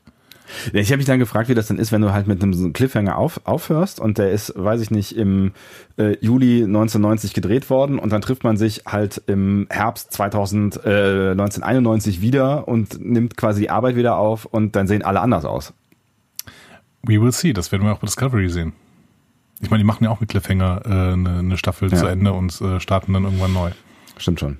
Und auch äh, möglicherweise sieht die Enterprise anders aus. Ne? Also die haben ja in jeder Staffel, ähm, äh, da habe ich, gar- da hab ich gar nicht so richtig drauf geachtet, in jeder Staffel haben die äh, ziemlich viel umgebaut, auch an, an, der, an der Brücke. Es gibt so ein paar ne? kleine Änderungen. Es gibt äh, auch nur so eine schöne Geschichte, dass in diesem ähm, äh, ja in diesem Beobachtungsraum äh, da gibt's so ein so ein Wandpanel. Ja. Und- mit diesen goldenen Schiffen drauf, oder was? Nee. Nee, irgendwie kein, so ein kleineres Wandpanel. Auf jeden Fall wurde das äh, immer wieder bei Studioführungen geklaut. auch hier. Und deswegen hängt es äh, in der äh, zweiten Episode hängt es ein bisschen tiefer. Geil. Das sind irgendwelche Souvenirjäger, die das Ding sich dann halt irgendwie kurz unter den Nagel reißen. Hätte ich auch gemacht. ja, wahrscheinlich. Ja. Abgefahren. Okay. Ähm, zu Pillar nach der vierten Staffel, das war dann die erfolgreichste Staffel von TNG, wechselte Pillar ins Produktionsteam von DS9 Mhm. und hat dann mit B- Rick Berman zusammen die Serie vom Grundstock an äh, entwickelt. ja. Ähm, und nach der zweiten Staffel DS9 ist er dann zu Voyager rübergegangen, weil Voyager mehr Aufmerksamkeit bekommen sollte. Es sollte das neue große Flaggschiff ähm, werden, weil Paramount so ein neues Netzwerk gegründet hat quasi und sich dann auch irgendwann von CBS äh, loseisen wollte, was ja jetzt dann wieder eben ähm, so rückgängig gemacht worden ist. Und ähm, genau, also Voyager hat dann äh, quasi die volle Aufmerksamkeit bekommen und dementsprechend auch Pillar. Ähm, es gibt eine viel gelobte Innovation, die haben, über die haben wir auch schon mal gesprochen. Ähm, die hat Piller quasi verantwortlich rausgegeben. Er hat nämlich einen Leitfaden zum Schreiben von Star Trek-Folgen rausgegeben. An den musste man sich dann halten und konnte dann Skripte einreichen. Und den äh, Leitfaden habe ich leider nicht finden können. Nun, Das hätte mich mal total interessiert, Ja. den mal durchzulesen. Voll. Aber es wird immer gesagt, dass diese Leitfaden stärker als frühere Skripte, so von TOS und aber auch von ähm, anfänglich TNG, äh, in Richtung Charakterentwicklung ging. Ah, weil Piller mhm. gar nicht so ein Fan ist von Science Fiction und neuer Technik und äh, bla, sondern sich mehr über die Charaktere kümmern, also auf die Charaktere konzentrieren möchte. Mhm. Sehr prominent aus diesem Leitfaden hervor ging das Skript von Yesterday Enterprise, Yesterday's Enterprise. Mhm. Dass dieser, ähm, da, da können wir auch nochmal verlinken, die Folge, die wir da gemacht haben. Bernd. Bernd, mach das mal. Ähm, da hat, die hat ja Trent Christopher Ganino geschrieben. Da hat, das hat mir damals äh, stark thematisiert, der einfach nur ein Fan war und die irgendwie auf einer Convention äh, mal jemanden unter die Nase gehalten hat und gesagt, das wäre doch mal was. Ne? Ja. So. Ähm, genau. Also hört euch da nochmal die Folge zu, zu Yesterday's Enterprise an, da führen wir das ein bisschen aus. Aber das kommt von diesem Leitfaden. Deswegen äh, war Michael Piller auch so ähm, wichtig für 90er Jahre Star Trek. Genau. Äh, Anfang der 2000 Jahr, äh, 2000er ist Piller dann schlimm an Krebs erkrankt und starb 2005. Dumm gelaufen. Schade. Ja. halt. Scheißkrankheit. Ja, scheiß Krankheit.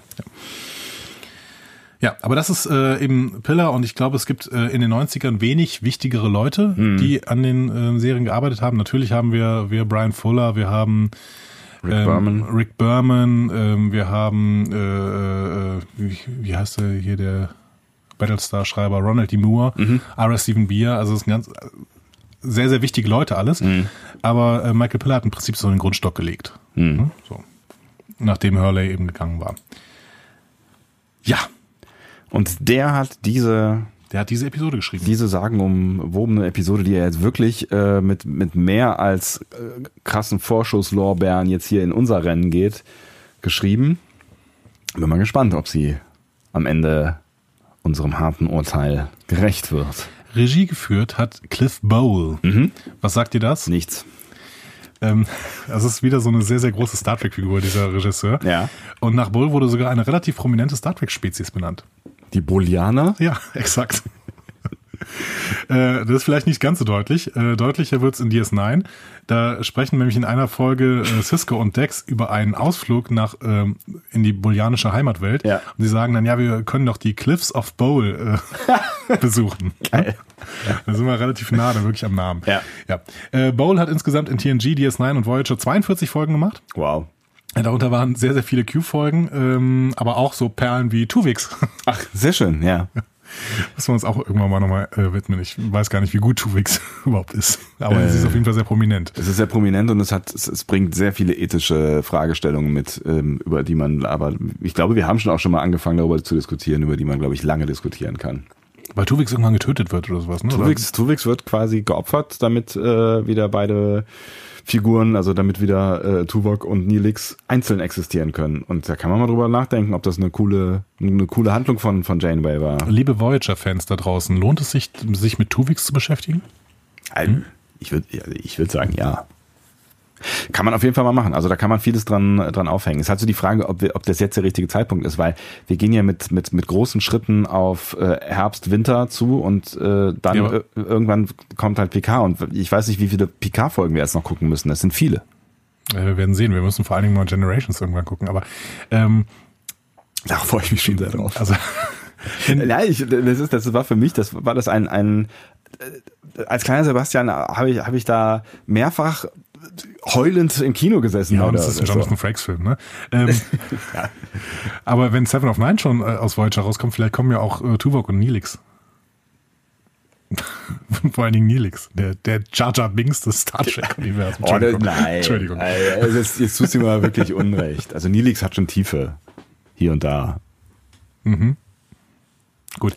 Also wenn, äh, wenn, wenn ich zwischen Harry Kim und Nilix wählen muss, dann immer aber Nilix. Entschuldige, Harry Kim, der hat auch Momente. Wenn, Nein, du, es ist- wenn du zwischen Chakotay und Harry Kim entscheiden musst, Harry Kim. ja.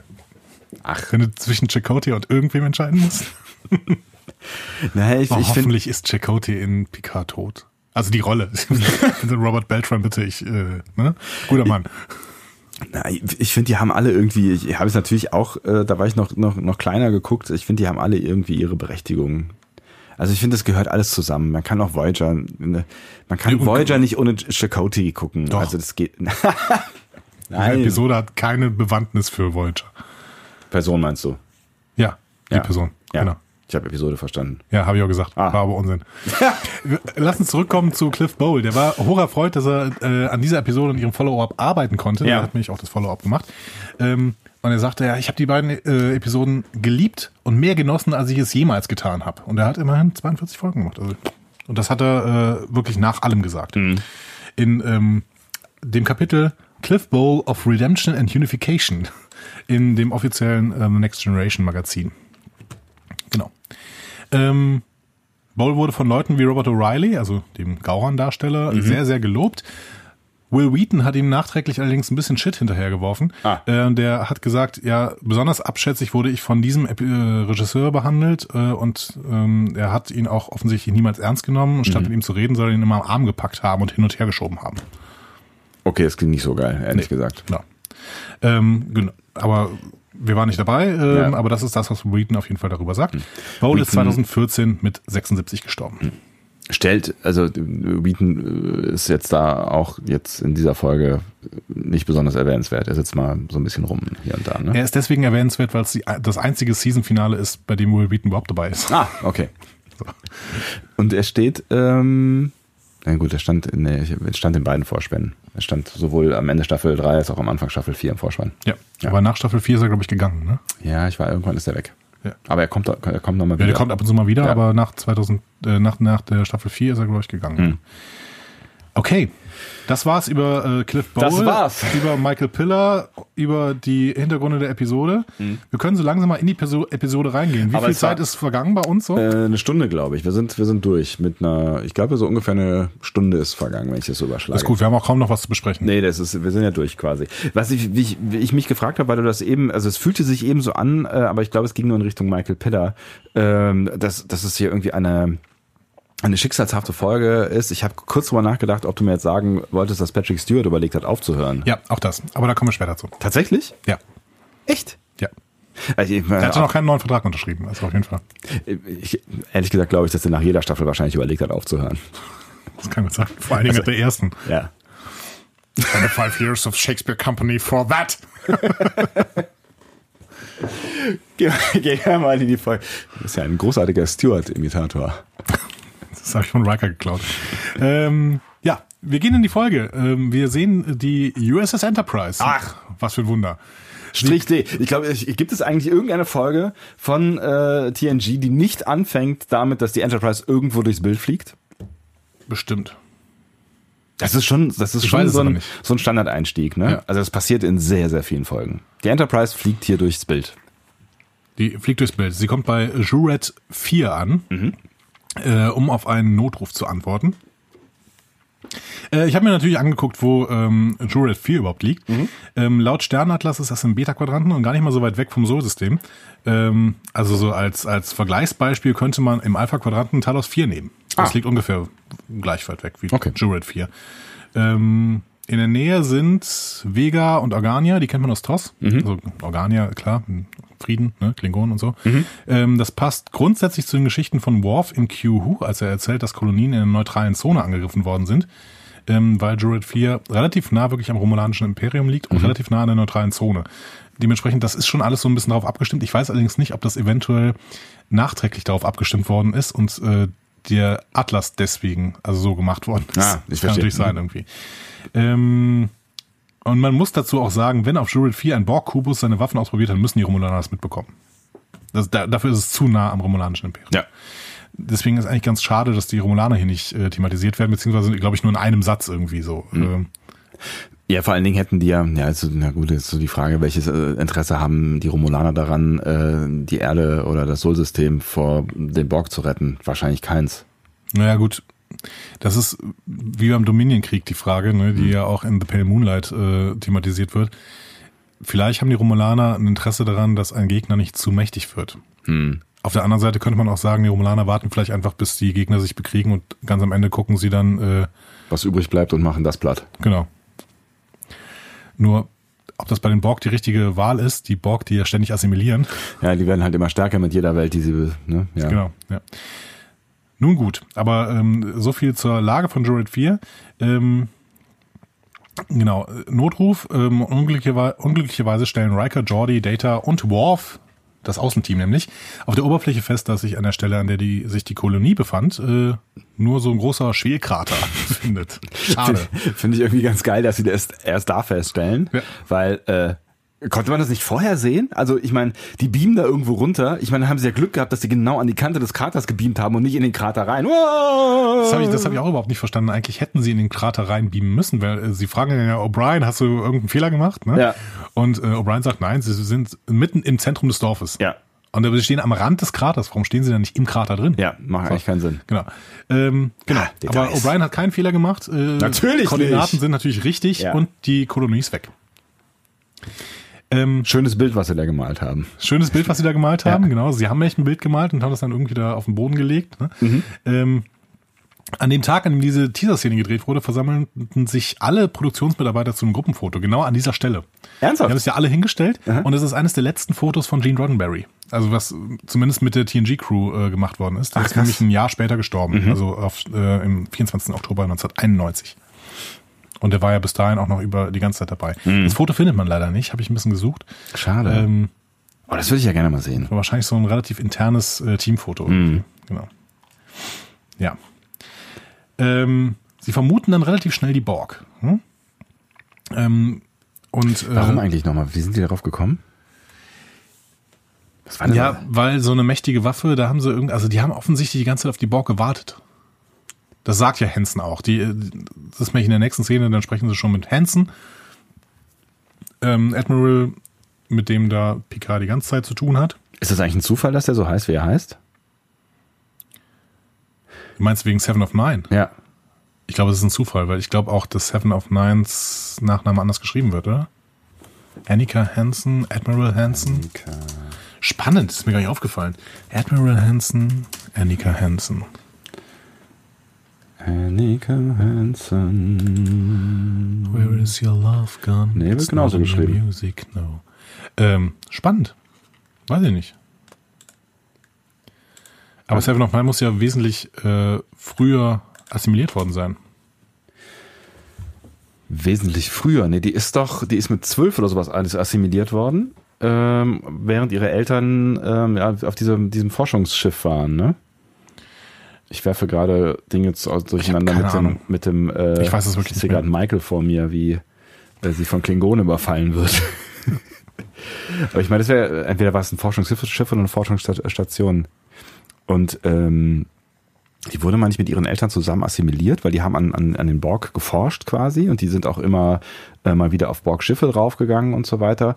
Und eigentlich, das muss später gewesen sein. Mhm. Das heißt, eigentlich könnte Annika maximal äh, die Enkelin sein von, vom Admiral. Admiral Ja, kann ja sein. Ne? Was, was, äh, das ist ja interessant. Aber es wird nichts erzählt. Also vielleicht ist es einfach nur eine Namensgleichheit. Das äh, ist ja jetzt auch kein Name, der irgendwie total äh, selten ist. Gerade Nee. wenn man irgendwie so ein bisschen Aber es könnte- skandinavischer Herkunft ist vielleicht. Es könnte ja sein, dass sich äh, die Voyager-Leute da mal einen- irgendwie einen Kopf drüber gemacht haben und gedacht haben, okay, wir schließen da mal an diese berühmte Borg-Folge an und nennen unsere Borg-Darstellerin nach dem Borg-Admiral. Geredconnt quasi. Ich möchte gleich nochmal auf den Begriff Redcon äh, eingehen. Bitte. Da bin ich öfter drauf gestoßen. Redcon. Ähm, auf jeden Fall, äh, ähm, äh, die erzählen Admiral Hansen von diesem Krater. ne? Ja. Und vor diesem Hintergrund ähm, kommt quasi Admiral Hansen mit der Borg-Spezialistin äh, Lieutenant Commander Shelby zur Enterprise. Ja. Ähm, deren Aufgabe war es offensichtlich im letzten halben Jahr Wege zu finden, so einen unvermeidlichen Borg-Angriff abzuwehren. Und die rechnen damit, dass die Borg kommen. Allerdings rechnen die, die nicht damit, dass die Borg so schnell kommen. Genau. Also die sind irgendwie davon ausgegangen, dass, sie, dass das noch irgendwie mindestens Jahre dauert, ne? Ja, genau. Also ähm, Geinen sagt ja quasi auch am Ende von Q-Who als letzten Satz und sie werden kommen. So. Und dementsprechend hat sich die Sternflotte das offensichtlich zu Herzen genommen. S- Sinnvollerweise. Ja. Ja, genau. Ähm, mal kurz zu den Besetzungen. Judge Murdoch hat ganz knapp vorher in äh, Star Trek 5 am Rande des Universums Gott gespielt. Das ist Admiral Hansen, ja? Genau. Ja, okay. Und äh, ähm, genau, Elizabeth Dennehy hatte noch nie mitgespielt, das ist die Shelby-Darstellerin. Ja. Zu der vielleicht können wir gleich noch was sagen. Grundsätzlich im Drehbuch ähm, sind die beschrieben, Admiral Hansen als 50 hochrangig, hart arbeitend und Shelby als Ende 20 sehr schön, energisch, extrem motiviert und ehrgeizig. Findest du das getroffen? Vielleicht alles bis auf sehr schön. Aber das ist, die 90er hatten auch andere Schönheitsideale. Das ist ja eine attraktive Frau, das will ich jetzt gar nicht sagen. Ähm, Fand ich schon, ja. ja, ja. Finde ich Schon schick. Ähm, das ist ja, liegt ja auch im Auge des Betrachters und ist äh, völlig subjektiv. Ähm, ja, irgendwie schon, schon, schon okay getroffen, würde ich sagen.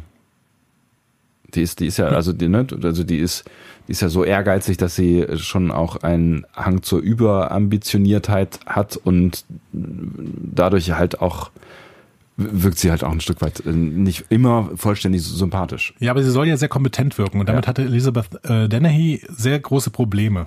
Sie meinte mich so, ja, ich wusste überhaupt nichts über die Show und es musste so aussehen, als ob ich es wusste, weil ich das Sagen hatte. Also sie war ja Commander Ja, und die ist Schauspielerin, mein Gott. Sie meinte, es war das Schwierigste auf der Welt, den Dialog so klingen zu lassen, als würde ich die ganze Zeit so sprechen. ähm, also sie meinte, es ist einfach, sich Zeilen zu merken, äh, wenn sie logisch sinnvoll sind. Ähm, aber das hier hatte sie für sie das Gefühl von auswendig lernen von Stundenplänen. Dabei war das doch gar nicht so viel äh, Technobabble. Es, für sie zu viel, sagte sie. Also sie hat gesagt, äh, ich wusste nicht, was ein Manipulationseffekt im Unterraum des Borgschiffes bedeutet. Ja, mein Gott. Das ist für sie kein Englisch. Das war es voll, äh, wie das Erlernen einer Fremdsprache durch Phonetik. Nur anstrengend. Hat sie nachher gesagt. Stellt sich ein bisschen an. Entschuldigung. Ähm, und hier würde ich gerne mal auf den Begriff Redcon übrigens eingehen. Ja. Ähm, Retroactive Continuity. Rückwirkende Kontinuität. Mhm. Wir haben hier nämlich so einen Fall. Die erzählt nämlich was von Waffen, Ja. die äh, für die Borg entwickelt werden sollten, aber noch lange brauchen. Ja. Und das hat DS9 nachher aufgenommen und gesagt, ja, das war ja die, die Defiant. Ach. Die Defiant soll die Waffe sein, die für die Borg oder gegen die Borg entwickelt wurde? Genau. Ach. Also es war der Prototyp. Und ähm, Cisco hat später in DS9, äh, in, als die Defiant eingesucht, äh, eingeführt wird, in Ja. die Suche Teil 1, Staffel 4, Anfang? genau, glaube ich schon, ja? Oder Staff, ja, Staffel 4 oder 3? Ich meine 4. War Äh, vier? Okay. Ähm, da hat, die, äh, hat er gesagt, ja, die Pläne äh, für die Defiant ähm, ha- bege- begannen im Jahr 2371. Das wäre quasi der genaue Zeitrahmen für diese Episode hier. Ja.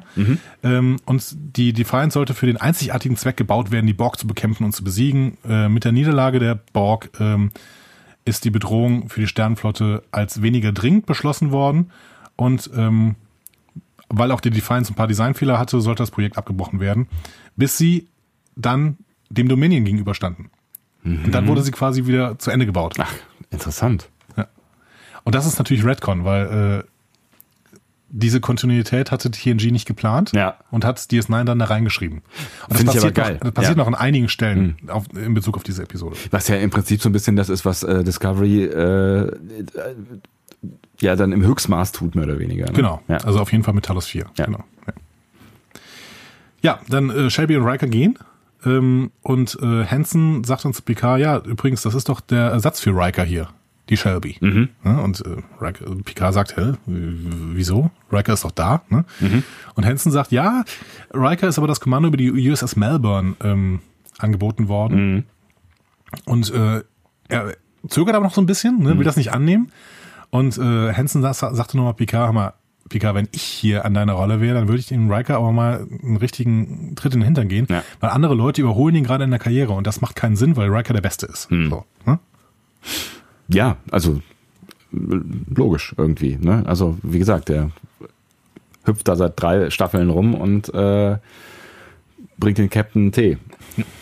Und das ist der Moment, wo diese Episode eine Riker-Episode wird. Ja. Und das hat Michael Piller auch nachher so gesagt. Ne? Er hat irgendwie, äh, der hatte dieses grobe Skript, ne? die Borg kommen und äh, assimilieren halt Picard und wollen die Erde angreifen. Das war so seine Idee. Und er hat dann überlegt, ja, aber das ist doch erstmal eine Story, die nicht so richtig viel hergibt. Und dann hat er angefangen, ähm, dieses menschliche Drama, was ihm immer so am Herzen lag, da reinzuschreiben. Und zwar äh, über Riker. Und dann äh, ist es quasi zur Riker-Episode gekommen. Ne? Er hatte dann auch gesagt, wir hatten keine Ahnung, dass es wirklich eine Riker-Geschichte war, als wir angefangen haben. Ähm, und dann hatte er die Idee, diesen Shelby-Charakter an Bord zu bringen, um Riker herauszufordern. Das hat dann so gut geklappt, dass äh, mit den Riker-Gefühlen, mit dem Konflikt darüber, ähm, ob er jetzt den anderen Job annehmen sollte oder nicht, gespielt wurde. Ähm, und es spiegelt sich dann in der Frage wieder, ob er äh, die Größe hat, quasi den Captain, Captain's Chair zu, auszufüllen. Was aber eigentlich auch total Sinn macht. Also wenn der Captain assimiliert wird, ist es ja irgendwie auch logisch, dass dann dieses Vakuum irgendwie gefüllt werden muss. Und ähm, ja, damit, damit steht ja quasi Riker auf dem Präsentierteller. Ich finde, das, das hat sich schon alles organisch irgendwie entwickelt, was da passiert ist in der Episode. Aber dementsprechend war die Idee, Shelby noch da reinzubringen, die ihn die ganze Zeit herausfordert und quasi vor sich hertreibt, super. ja, voll. War Mhm. Ja. Mhm. eine sehr, sehr geniale Idee, was die Episode wirklich gut gemacht hat. Wenn jetzt Shelby gefehlt hätte, dann hätte Riker das ja einfach so übernehmen können. Das war völlig klar. Dann wäre Data sein erster Offizier vielleicht geworden ja. und sowas. Ja. Und ähm, da wäre kein Drama drin gewesen. Mhm, genau, ja, ja. Nee, das finde ich, fand ich auch einen, auf jeden Fall einen geschickten äh, Schachzug, was, weil es halt auch das, der, der, der, der Riker-Figur so ein bisschen Tiefe gibt. Ne? Also das, ich finde, das kommt hier hin und wieder zu kurz. Also die, die ist auch immer mal wieder da, so, aber ne, so durch, durch, durch diese Szenen, wo er dann auch mit, mit Troy dann irgendwie in Szenen vorne sitzt und ähm, darüber philosophiert, was will ich hier eigentlich, was mache ich hier eigentlich so und äh, Troy als gute Gesprächspartnerin sagt, ja, äh, frag dich das doch mal selber. Ja. Ne? So, aber kommen wir ja gleich noch zu. Ja, aber man, Das, ne? Mhm. aber man spielt hier gleichzeitig auch noch mit den Gefühlen der Zuschauer, weil ganz viel nach dieser dritten Staffel nicht klar war. Die äh, Enterprise hatte schon mal einen Hauptcharakter verloren. In der ersten Staffel, Tascha, ja. Tascha, ja. Weg. Genau. Ja. Und ähm, man konnte sich durchaus vorstellen, wir hatten hier ein Staffelfinale Ja. ne, und die Serie lief nicht gut. Man hätte sich durchaus vorstellen können, dass Jonathan Frakes geht und Shelby Nachfolgerin wird. Oder Patrick Stewart. Ja, ja, das auch. Ne? Ja, aber aber ja. hier geht's ja erstmal um Ja, Riker. Ne? ja, ja, ja. Und ähm, hat sich dann erstmal überlegt, warum ist denn Riker überhaupt noch da? Mhm. Und das muss thematisiert werden. Und, und da muss mit den Zuschauern so gespielt werden, dass die auch denken können, ja, es macht auch total Sinn, dass Riker jetzt endlich mal ein Kommando übernimmt und Shelby wird dann halt Nachfolgerin. Mhm. Die Frage ist, ähm, könntest du, also erstmal, du kannst dich vielleicht noch an die Erstausstrahlung erinnern. Was hast du denn da gedacht? Puh, daran kann ich mich natürlich nicht mehr erinnern. Pff. Ich bin mir auch nicht sicher, wie es ausgestrahlt wurde. Also ob die, ob die, ähm, ob die Pause dann, also eigentlich müsste die Pause dann ja auch im deutschen Fernsehen so gewesen sein, wie sie im, im US-Fernsehen gewesen Ja, ist. glaube ich ne? nicht. Das wurde wirklich äh, sehr viel später ausgestrahlt immer. Ja, meinst du, es war dann einfach am Stück, alles am Stück? Ich weiß es nicht mehr. Ich kann mich da nicht mehr dran erinnern, das ist zu lange her. Aber ich kann mir schon gut vorstellen, ähm, also ich glaube tatsächlich, äh, dass, dass ich eher an der, an der Picard-Figur ähm, gehangen habe und äh, gezweifelt habe oder Angst da- um, um sie hatte quasi. Das, weil das zum Teil ja doch sehr endgültig. Ne? Also wenn du die, die Erfahrungen, die wir da bis dahin mit den Borg gesammelt haben, die jetzt nicht so total ausführlich sind, aber ähm, dann ist ja, dann, dann ist irgendwie eine Assimilation schon eine bedrohliche Kiste. Ja, es ist die erste Ami- Assimilation tatsächlich der Serie. Ne? Hm. Das passiert vorher nicht. Aber ähm, klar, so wie die äh, Folge hier endet, ne, das Ja. werden wir ja gleich noch besprechen, Ja. ähm, müssen wir davon ausgehen, dass es vorbei ist. ja. Ja. Und das war, glaube ich, so das, das, äh, das Beunruhigendste äh, für mich. Aber ich, keine Ahnung, ich kann es ja natürlich nicht mehr sagen. Ich finde auf jeden Fall schön, dass mit der Figur von Shelby hier äh, mit verschiedensten Gründen gespielt wird. Es wird damit gespielt, dass Stewart natürlich gehen könnte, Ja. Riker Captain wird und Shelby erster Offizier.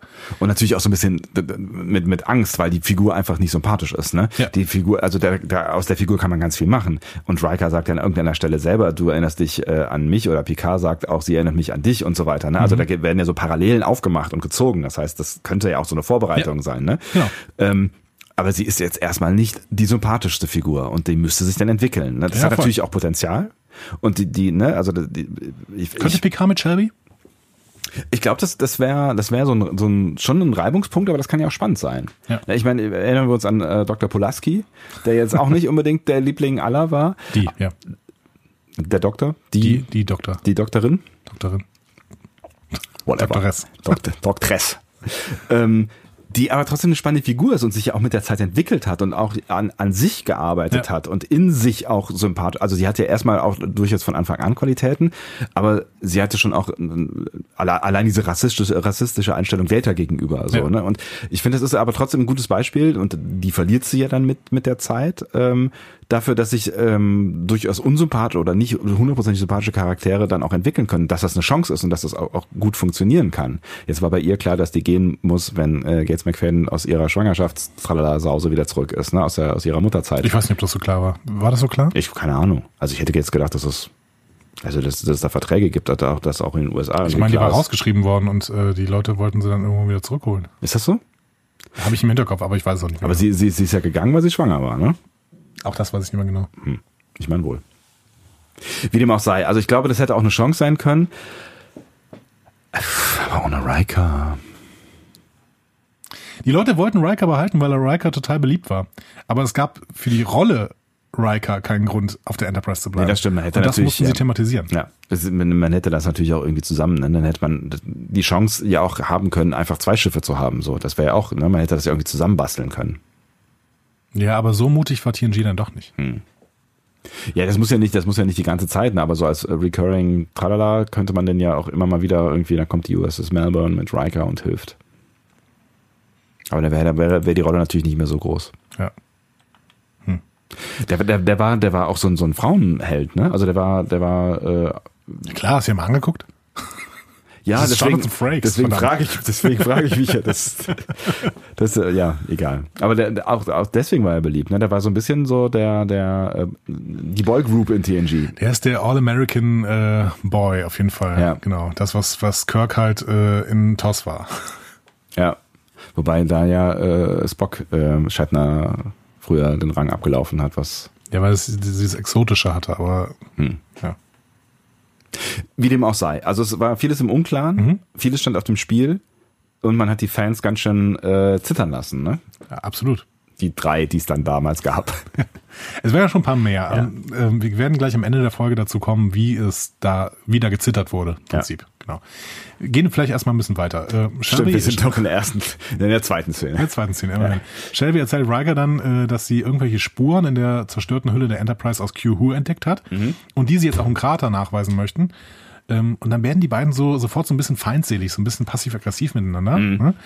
Ähm, Was ungewöhnlich ist eigentlich auch für die Zeit, in der, also diese, die gehen ja alle extrem korrekt miteinander um, aber die, die springen sich eigentlich von, von Minute eins mehr oder weniger an, ne? ja, weil Shelby aber auch von Anfang an provoziert. Ja. Ne? Sie sagt halt ja, ich will ja, ich will mich ja auch für deinen Job beweisen. Äh, Also, Hm. Ja, ja. Äh, hallo, ich bin hier. Äh, So, ja. Und damit, damit ist sie halt nicht nur menschlich irgendwie grob daneben, sondern auch was, was ähm, die Befehlsebene irgendwie angeht. Ne? Und das ist ja so, der, der, das passiert ja immer wieder. So dieses Verletzen dieser Befehlsebene. finde ich. Ja, aber ich finde an dieser Stelle eigentlich noch nicht, weil sie musste davon ausgehen, dass Riker geht. Ne, das wo- ist ihr so gesagt worden. Und sie sagt das ja auch ihm, so ja, Entschuldigung, ist- ich dachte wirklich, du gehst. Ne? Ähm, später sagt sie ja, du bist mir im Weg. Aber jetzt hier gerade ähm, sagt sie nur, ja, ich will mich hier für deinen Job beweisen, ich will Picard zeigen, dass ich das kann. Ne? Und das ist, finde ich, eine selbstverständliche Nummer. Und dass Riker dann so passiv-aggressiv ist, da müsste er doch eigentlich, da müsste ihm doch eigentlich klar werden, ja, okay, was die hier macht, ist völlig selbstverständlich. Die will sich als erster Offizier dieses wunderbaren Schiffs hier beweisen. Aber es ist trotzdem so ein bisschen Leichen, Leichenflatterei, oder? Also ich meine, dich mit jemandem über den Job zu äh, unterhalten, den er gerade noch hat, ist auch so. Ich meine, klar, er wird, er wird befördert, er kriegt sein eigenes Schiff dann im Zweifel. Also davon muss sie ja ausgehen. Das ist ja erstmal irgendwie was Gutes, so, aber trotzdem hat es irgendwie ein Geschmäckle, wenn ich dir halt irgendwie sage, so, ähm, ich übernehme jetzt äh, äh, deine Klasse in vier Wochen und äh, weiß ich nicht, äh, hab ganz neue Pläne Mal übrigens angenommen, dafür. also du, äh, ne, ähm, bei WDR 5, ne, geht der, geht der Chefmoderator, äh, Moderator, so, ne, ich weiß nicht, wer das ist, ne, der, der geht. So, es gibt ne? keine Chefmoderatoren. Das wird, das wird dir gesagt, Ja. ne, und der, äh, und du machst dann erstmal so eine Vertretung für ihn für zwei Wochen, ne, und dann versuchst du doch auch besonders gut zu sein, um dich dann irgendwie da zu beweisen, dass du eventuell der neue Chefmoderator Aber bist. ich sag, also, das, ist- das ist der beschissenste Vergleich. aber, ich, aber ich sag dem Chefmoderator dann, dann nicht irgendwie so, äh, eigentlich bin ich eh viel geiler als du und ich versuche mich ja gerade äh, hier mal ein bisschen gut ja, aufzustellen. aber das macht Alter, sie ja damit- nicht. Sie sagt ja, sie sagt ja nur, ich versuche mich hier zu beweisen. Ja. Ja, vielleicht hast du, vielleicht haben wir beide ein bisschen recht. Ich, mich hat auf jeden Fall zu diesem Zeitpunkt Rikers Haltung noch relativ gewundert. Im Prinzip hat, hat sie ja nichts falsch gemacht, irgendwie. Für mich. Ja, also sie, sie schneidet schon einen sehr ambitionierten Ton an. Und deswegen kann ich schon verstehen, dass, dass Riker da vielleicht ein bisschen überfahren ist an der Stelle. Aber er reagiert tatsächlich ungewöhnlich heftig, vielleicht. Ja. Genau. Ähm, Hansen hatte Shelby ja quasi in die Partie Poker mit reingehackt. Ne? Und Riker lädt sie dann auch nochmal explizit dazu ein. Und wir sehen in der nächsten Folge, äh, in der nächsten Szene dann äh, Riker, Data, LaForge, Troy, Worf, Wesley und Shelby, die alle zusammen Poker spielen. Das ist eine relativ große Runde tatsächlich. Das stimmt, ja. Eine der berühmten Pokerrunden, ja. Genau. Ähm, und Wesley fällt auf einen Bluff von Riker rein. Genauso wie Data das in Q, glaube ich, sogar macht. Ja. ne? Ich meine, Ja, kann auf, sein. auf jeden Fall äh, ähm, ist Data quasi mit, dem, mit einem derselben Blätter quasi wie Wesley auch schon mal auf Rikers Bluff reingefallen. Mhm. Aber Shelby nicht. Shelby gewinnt das Spiel, weil sie äh, Riker callt. ne? Mhm. So, und ähm, Ja, sie, sie, sie, sie wagt etwas, ne? Also das, das ist, ist ja auch so, eine, so ein Thema, was dann immer mal wieder aufkommt. Also sie, sie geht ein, ein Risiko ein. Aber das ist natürlich tatsächlich dann ähm, nicht so richtig schön für die Beziehung zwischen Riker und Shelby. Ja, ah, das sind so die, das sind die Kleinigkeiten, ne? Ja, und ähm, die Kleinigkeiten gehen weiter. Ne? Am nächsten Morgen äh, kommt Riker äh, zur geplanten Stunde mit Worf zusammen zu O'Brien und sagt, ja, was ist denn mit Shelby und Data? Sind die zu spät oder was? Kann doch nicht sein. Data ist nie zu spät. Data ist eine Uhr. Eine sehr komplexe, aber. Und O'Brien sagt, nee, Shelby und Data, die sind schon vor einer Stunde gegangen. So, ne? ähm, ja, und dann streiten sich natürlich Riker und äh, Shelby weiter. Aber ähm, Riker bekommt auch die Informationen, die er brauchte, ne? nämlich es waren definitiv die Borg. Lustigerweise äh, weist ihn ja, oder das weist ihn, aber Shelby sagt ihm mehr oder weniger komm runter und lass uns jetzt mal über die Fakten reden. Also sie, also er, er wird so ein bisschen äh, auch quasi in die Schranken von ihr gewiesen. So dass, ne, also im Subtext klingt sowas mit wie, äh, obwohl er ihr sagen will, dass es unangemessen war, sagt sie ihm, dass dieses Gespräch gerade unangemessen ist und dass man sich eigentlich jetzt mal auf die Fakten konzentrieren sollte. Ja. Aber er verhält sich ja noch einigermaßen professionell. Also er hätte jetzt auch ja völlig äh, austicken können oder Mhm. Ja. sowas. Das hat er nicht gemacht. Er hat sie zur Seite genommen und äh, hat mit ihr ein ernstes Wort sprechen wollen. So, und sie hat ihn dann auf inner- inhaltliche Gründe äh, wieder zurückgezogen. ich kann das schon verstehen, dass sie irgendwie da so weiterarbeiten will und Data muss sowieso nicht schlafen und dann nimmt sie halt Data immer mit. Ne? Das passiert ja später auch nochmal, Ja. dass sie das will. Ähm, aber da an der Stelle habe ich schon gedacht, da geht sie dann einen Tick zu weit, definitiv schon. Ja, vor allen Dingen, weil sie halt ähm, seinem Kommando untersteht und Ja. die eine Abmachung hatten. Also die haben sich verabredet k- quasi zu einer Außenmission, was halt nicht irgendwie zum Frühstück oder so ist. Ne? Ja, Also genau. wenn und er sagt ja, zu ja. Recht, es ist zu gefährlich eigentlich. ne? Ja. Das Ähm, ist halt einfach nicht ihre, ihr, ihr Job, das zu entscheiden. So. Data steht dabei blöd im Hintergrund und rafft wieder mal ein Sprichwort nicht. Ne? Der frühe Vogel, was für ein früher Vogel, keine Ahnung. Ja, ne? hier gibt's ist kein gar- Vogel, ja. Hier, hier gibt's gar kein Lebenswesen. Lebewesen. Ja. Ja, kleiner Running Gag. Ja. Ist, kann man machen. Ähm, genau. Mit diesen Infos fliegt der Admiral dann sofort wieder zurück zu einer Sternbasis. Und äh, Riker meldet Picard die Ergebnisse und berichtet über seine Vorbereitungsmaßnahmen. Ähm, Picard will dann aber nicht mehr über die Borg reden, sondern lieber mit Riker über seine Karriere. Also über Rikers Karriere, ja. Ja, also genau. äh, ne, die wirklich wichtigen. Ja, mein, mein Gott, die Borg. Und er befiehlt ihm sogar, seine Entscheidung nicht auf die Melbourne zu wechseln zu überdenken. Und das nervt Riker. Ja. Weil er mich das Gefühl hat, ja, Picard will mich irgendwie nicht halten. Hm. Oder er hat das Gefühl, dass Picard recht hat. Ja, ich glaube, es ist beides. Also ich glaube, der, der, ich vermute, dass Riker an dieser Stelle schon durchaus weiß, dass er von PK geschätzt wird, aber ich glaube, es geht ihm einfach auf den Sack, dass, dass sich gerade alle in seine Karriereplanung einmischen wollen und jetzt er quasi auch noch den Befehl dazu erhält, da da jetzt irgendwie nochmal sich einen Kopf drüber zu machen. ne? Aber der Befehl von Picard ist Gesetz. Ja. Und deswegen schleppt Riker dann Troy in Ten Forward, Ne? Ja. die massiv desinteressiert ist. Ich, äh, keine Ahnung. Geil, die Es- guckt. Ja. Wirklich so, ja, okay. äh. Ja, oh mein Gott, was ist denn los? Was, was eine bemerkenswerte Situation ist, weil eigentlich steht für sie ja auch irgendwie was auf dem Spiel, weil die haben ja immer mal wieder irgendwie was miteinander und auch, äh, ne, also auch zu dem Zeitpunkt äh, müsste sie ja durchaus ein Interesse, würde ich jetzt mal unterstellen, daran haben, dass er vielleicht in ihrer Nähe bleibt. Ja, aber sie ist ja auch auf eine andere Art und Weise desinteressiert. Sie geht ja davon aus, dass er bleibt. Weil sie sagt ihm ja ganz genau, was, was stimmt denn nicht mit dir? Beklagst du dich gerade darüber, dass du glücklich bist? Ja. Dass du hier Ja, auch das stimmt. glücklich bist? Ja. Was ist denn dein Problem so? ne? Was willst du denn eigentlich? Ja.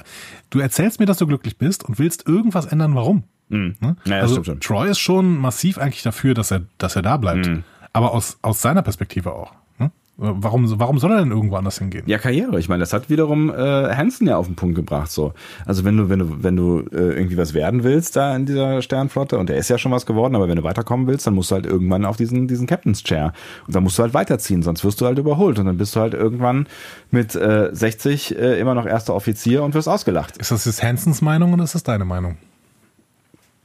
Ach, was weiß ich? W- Keine Ahnung. Also ich meine, äh, jetzt in der Welt, in der wir wir leben, würde ich sagen, jeder soll das machen, womit er am Ende glücklich ist. So und äh, Was würdest du tun? ich Oder glaube, was würdest du sagen, wenn du Troy wärst? Ich, ach, ich bin ja nicht so ein, so ein, so ein Karrierist am Ende. Also ich würde, glaube ich, auch ihm dazu raten, das zu machen, wo er, wo er sich glücklich fühlt.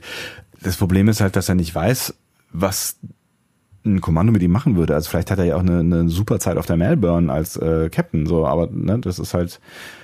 Und manchmal muss man sich halt auch trauen, eine Veränderung einzugehen. Ne? Das, man kann sich halt auch vielleicht irgendwann ein bisschen zu bequem machen. Und vielleicht ist das halt irgendwie der, der, der, der Schritt, der ihm auch zu einem, zu einem vielleicht noch cooleren äh, oder erfüllterem Leben f- führen kann.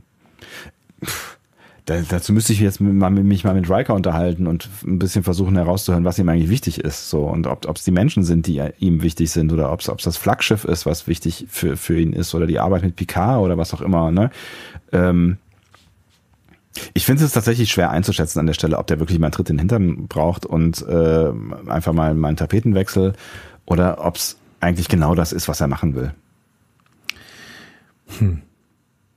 Als guter Freund finde ich, und das ist ja Troy an der Stelle irgendwie ein Stück weit, als guter Freund finde ich, musst du, musst du ihm das auch spiegeln, ein Stück weit. Ich finde, sie war einseitig. Also das ist, das ist ein Ding, was, was natürlich irgendwas wert ist, Ja. wenn du irgendwie sagst, ja, du bist doch glücklich und äh, warum solltest, also du weißt doch eigentlich schon, was du willst, so und du strahlst alles aus, was mir sagt, eigentlich will ich genau da sein, wo ich gerade bin. Jetzt ist sie natürlich, ne, äh, als, als äh, äh, sie, also sie ist ja empathisch, so, ne? Also sie kann das, ja- vielleicht kann sie auch fühlen. Ja, gut, okay, stimmt. Das, Hm. Ne? das, das kann noch eine Rolle sein, aber Ja. ich finde, ähm, wenn du dran denkst, wie diese Episode entstanden ist und was die Gedanken von Michael Piller vielleicht waren, Ja. ne? der hat explizit über diese Szene öfter mal gesprochen und hat eben gesagt, ja, so, ähm, ich hatte zu diesem Zeitpunkt wirklich das Problem, dass äh, er nicht wusste, ob er bleiben sollte oder gehen sollte. Ne? Und ähm, fand diese Spiegelung dann so interessant und hat das, anstatt irgendwie Technobabble zu schreiben, was er halt sowieso nicht so gern mochte, hat er halt dieses, dieses Karrieredilemma da reingeschrieben und sich dran erinnert, ähm, ich zitiere mal, als ich dieses Drehbuch schrieb, befand ich mich in der Position von Riker, der zu entscheiden versucht, ob er das Schiff verlassen wollte oder nicht. Ähm, vieles, was in Teil 1 passiert, dreht sich um das, was in meinem Kopf vorging. Und zur Szene mit Troy, äh, das war wirklich wie mich durch Riker sprechen zu lassen. Geil. Und äh, er zitiert dann nochmal und sagt, ja, als Riker mit Troll äh, sprach und sagte, warum bin ich noch hier? Und sie sagt ihm, weil du glücklich bist. Das war so ein Gespräch, das er während des Schreibens der Show mehrmals mit sich selbst geführt hat. Das heißt, auch Piller ist sich selbst gegenüber einseitig. Und dann, dementsprechend kann man in diesem Drehbuch doch schon sehen, also wenn Roddenberry schlau gewesen wäre, hätte er dann irgendwie gesagt, pass mal auf, wir machen jetzt Vertragsverhandlungen. Ne? Und ich gucke mir dieses Drehbuch an und da schreibst du im Prinzip schon selber, dass du glücklich bist und eigentlich nicht gehen willst. Das heißt, vom Verdienst her ist das doch schon okay, wenn du einfach so viel verdienst wie vorher, oder? Äh, Vielleicht nicht der ganz geschickteste Move. Am Prinzip äh, schreibt Ma- Michael Piller sich hier die ganze Zeit selbst rein. Das finde ich total spannend. Das ist echt Irgendwie an total diesem- spannend, das ist echt lustig, ja. Aber weil es, weil es halt auch eigentlich so, so gut in die Situation von Riker passt am Ende. Ne? Ich Ja. meine, das ist ja, das, das ich finde, das passt halt auch total gut äh, zu, in den Zeitpunkt, äh, in dem wir uns gerade befinden in der Serie. So, Ja. ne? Ja, genau. ja. Also eigentlich muss er gehen. Eigentlich muss er gehen. Gut. Es kommt ja dann alles ganz anders. Es kommt alles ganz anders. Ähm, Wir gehen aber erstmal äh, in, ins Engineering, in den Maschinenraum. Da versuchen Shelby, Data, LaForge und Crusher herauszufinden, ähm, wie ein Borgwürfel heruntergefahren, ausgeschaltet, irgendwie zerstört werden kann. ne? So, Irgendwas wollen sie damit machen. Und die Waffen, sagt Shelby, brauchen noch 18 Monate. Tendenziell wahrscheinlich die Defiant. Ne? Ja. K- Wissen wir jetzt, geredconnt. Ja. Ähm, äh, aber Shelby würde für eine Lösung gerne die Nacht durchmachen. Genau. Weil das muss dann irgendwie die Ja. 18 Monate kompensieren können. Ja, irgend- also, ja, pf, mein Gott, wir finden da schon irgendwas. Ja. Also Riker besteht darauf, dass sie trotz Shelbys Protesten alle Schlaf brauchen, außer Data. Ne? Ähm, und ich finde, unter normalen Umständen ist Shelbys Vorhaben auch wirklich irre. Auf der anderen Seite kann man natürlich jetzt sagen, Leute, das ist die Bedrohung des Jahrhunderts. Ähm, wir müssen da schnell, also diese, manchmal, manchmal sind sie mir in der Folge tatsächlich so ein bisschen zu tiefenentspannt. Ne? Das ist, das ist eine so dieser der der Szenen, wo man schon sagen könnte, wir geben jetzt mal ein bisschen Gas. Ja. Genau wie das Gespräch äh, mit Picard davor. Ne? Könnte, man könnte auch die Karriere, Verhandlungen oder Gedanken auf irgendwas anderes schieben. Man kann auch an Rikers Stelle sich überlegen, ob das jetzt der richtige Zeitpunkt ist für ein Gespräch mit Troy. Keine Ahnung, weiß ich nicht. Dramaturgisch ist es schön, dass es da ist, weil das halt die, die Folge dichter macht, aber ähm, das ist das, was in TNG immer mal wieder passiert. Die Bedrohung ist Ja, und, so und in diesem War Zusammenhang muss man auch beruhigt, ja. fragen, wie groß sind denn die Katastrophen, die so äh, in dieser Welt von TNG passieren? Wir haben ja 11.000 Leute, die offensichtlich auf Girid 4 waren. Und die sind weg. Also das ist doch eine, eine globale, universale Katastrophe, Ja. was hier passiert ist. Das, ja. Ja, und da, da- ne, das, das, das sind, das sind immer so diese, diese, äh, ich sag jetzt mal Kleinigkeiten, die an, nicht an Tiefe gewinnen, nicht an Bedeutung, die so in der Ober, also die so ein bisschen an der Oberfläche bleiben und ähm, wo die auch keiner spielt. Also das fühlt man nicht. Also niemand spiegelt mir, hier ist eine Riesenkatastrophe passiert und die Borg sind jetzt eine Riesenbedrohung. Äh, Bedrohung ja, genau. obwohl sie es ja sind. So. Auch wenn wir hier jetzt gerade nur mit einem Würfel zu tun haben, aber dieser eine Würfel, der kann schon ganz schön für Unruhe sorgen. Und wir bemerken später, dass auch neuartige Borg vielleicht vernichtende Waffen innerhalb von äh, einer Stunde entwickelt werden von Jordi. Ja. Ähm, dann macht es vielleicht doch Sinn, irgendwie die Nacht durchzumachen Ja. mit, mit Data irgendwie. Richtig. Shelby. Ne? Ja.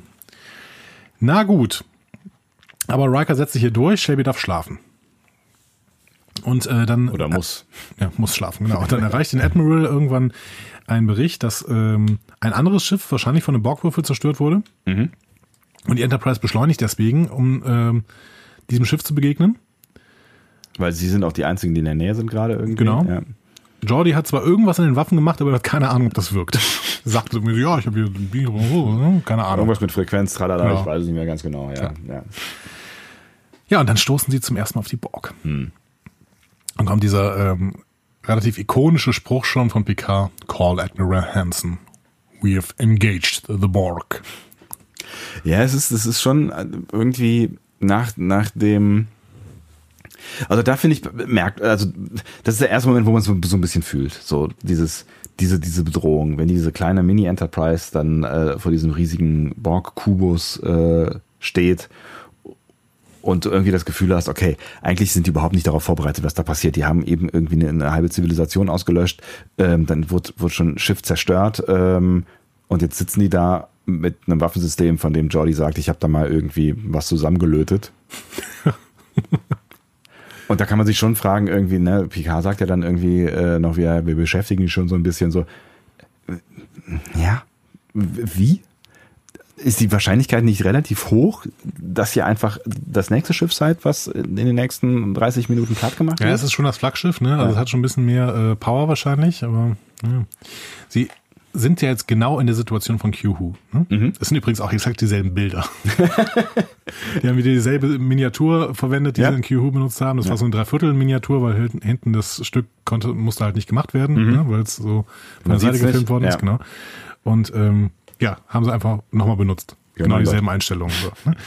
ähm, aber die Borg verhalten sich irgendwie komisch, weil sie sich jetzt plötzlich auch für die Menschen interessieren. Das war ja bei QHU noch nicht. Da Mhm. konnten die, äh, konnte das Away-Team einfach da rumlaufen. Ne? Und erst als sie angefangen haben, irgendwie mit Waffen auf die zu schießen, hatten, haben die Borg dann geantwortet. ja. Und ähm, jetzt sagen sie ja, wir wollen bitte dich haben, Picard. Mhm. Du kommst jetzt bitte rüber.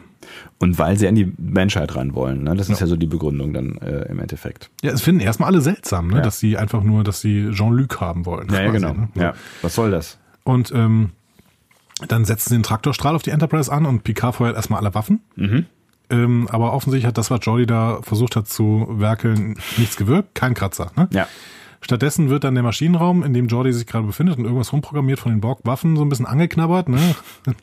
Die äh, hauen sich durch die Außenhülle und es gibt sofort elf Tote und acht weitere werden vermisst. Was halt auch, ne, also das sind ja auch so Dinge, die eigentlich nie passieren bei, also sehr, oder sehr selten passieren bei Star Trek oder bei, bei äh, auch bei TNG. Da sterben Leute aus der Crew und dann murmelt noch einer irgendwie, das waren elf gute Leute. Wir haben da unten viele gute Männer verloren. Ja, so, ja.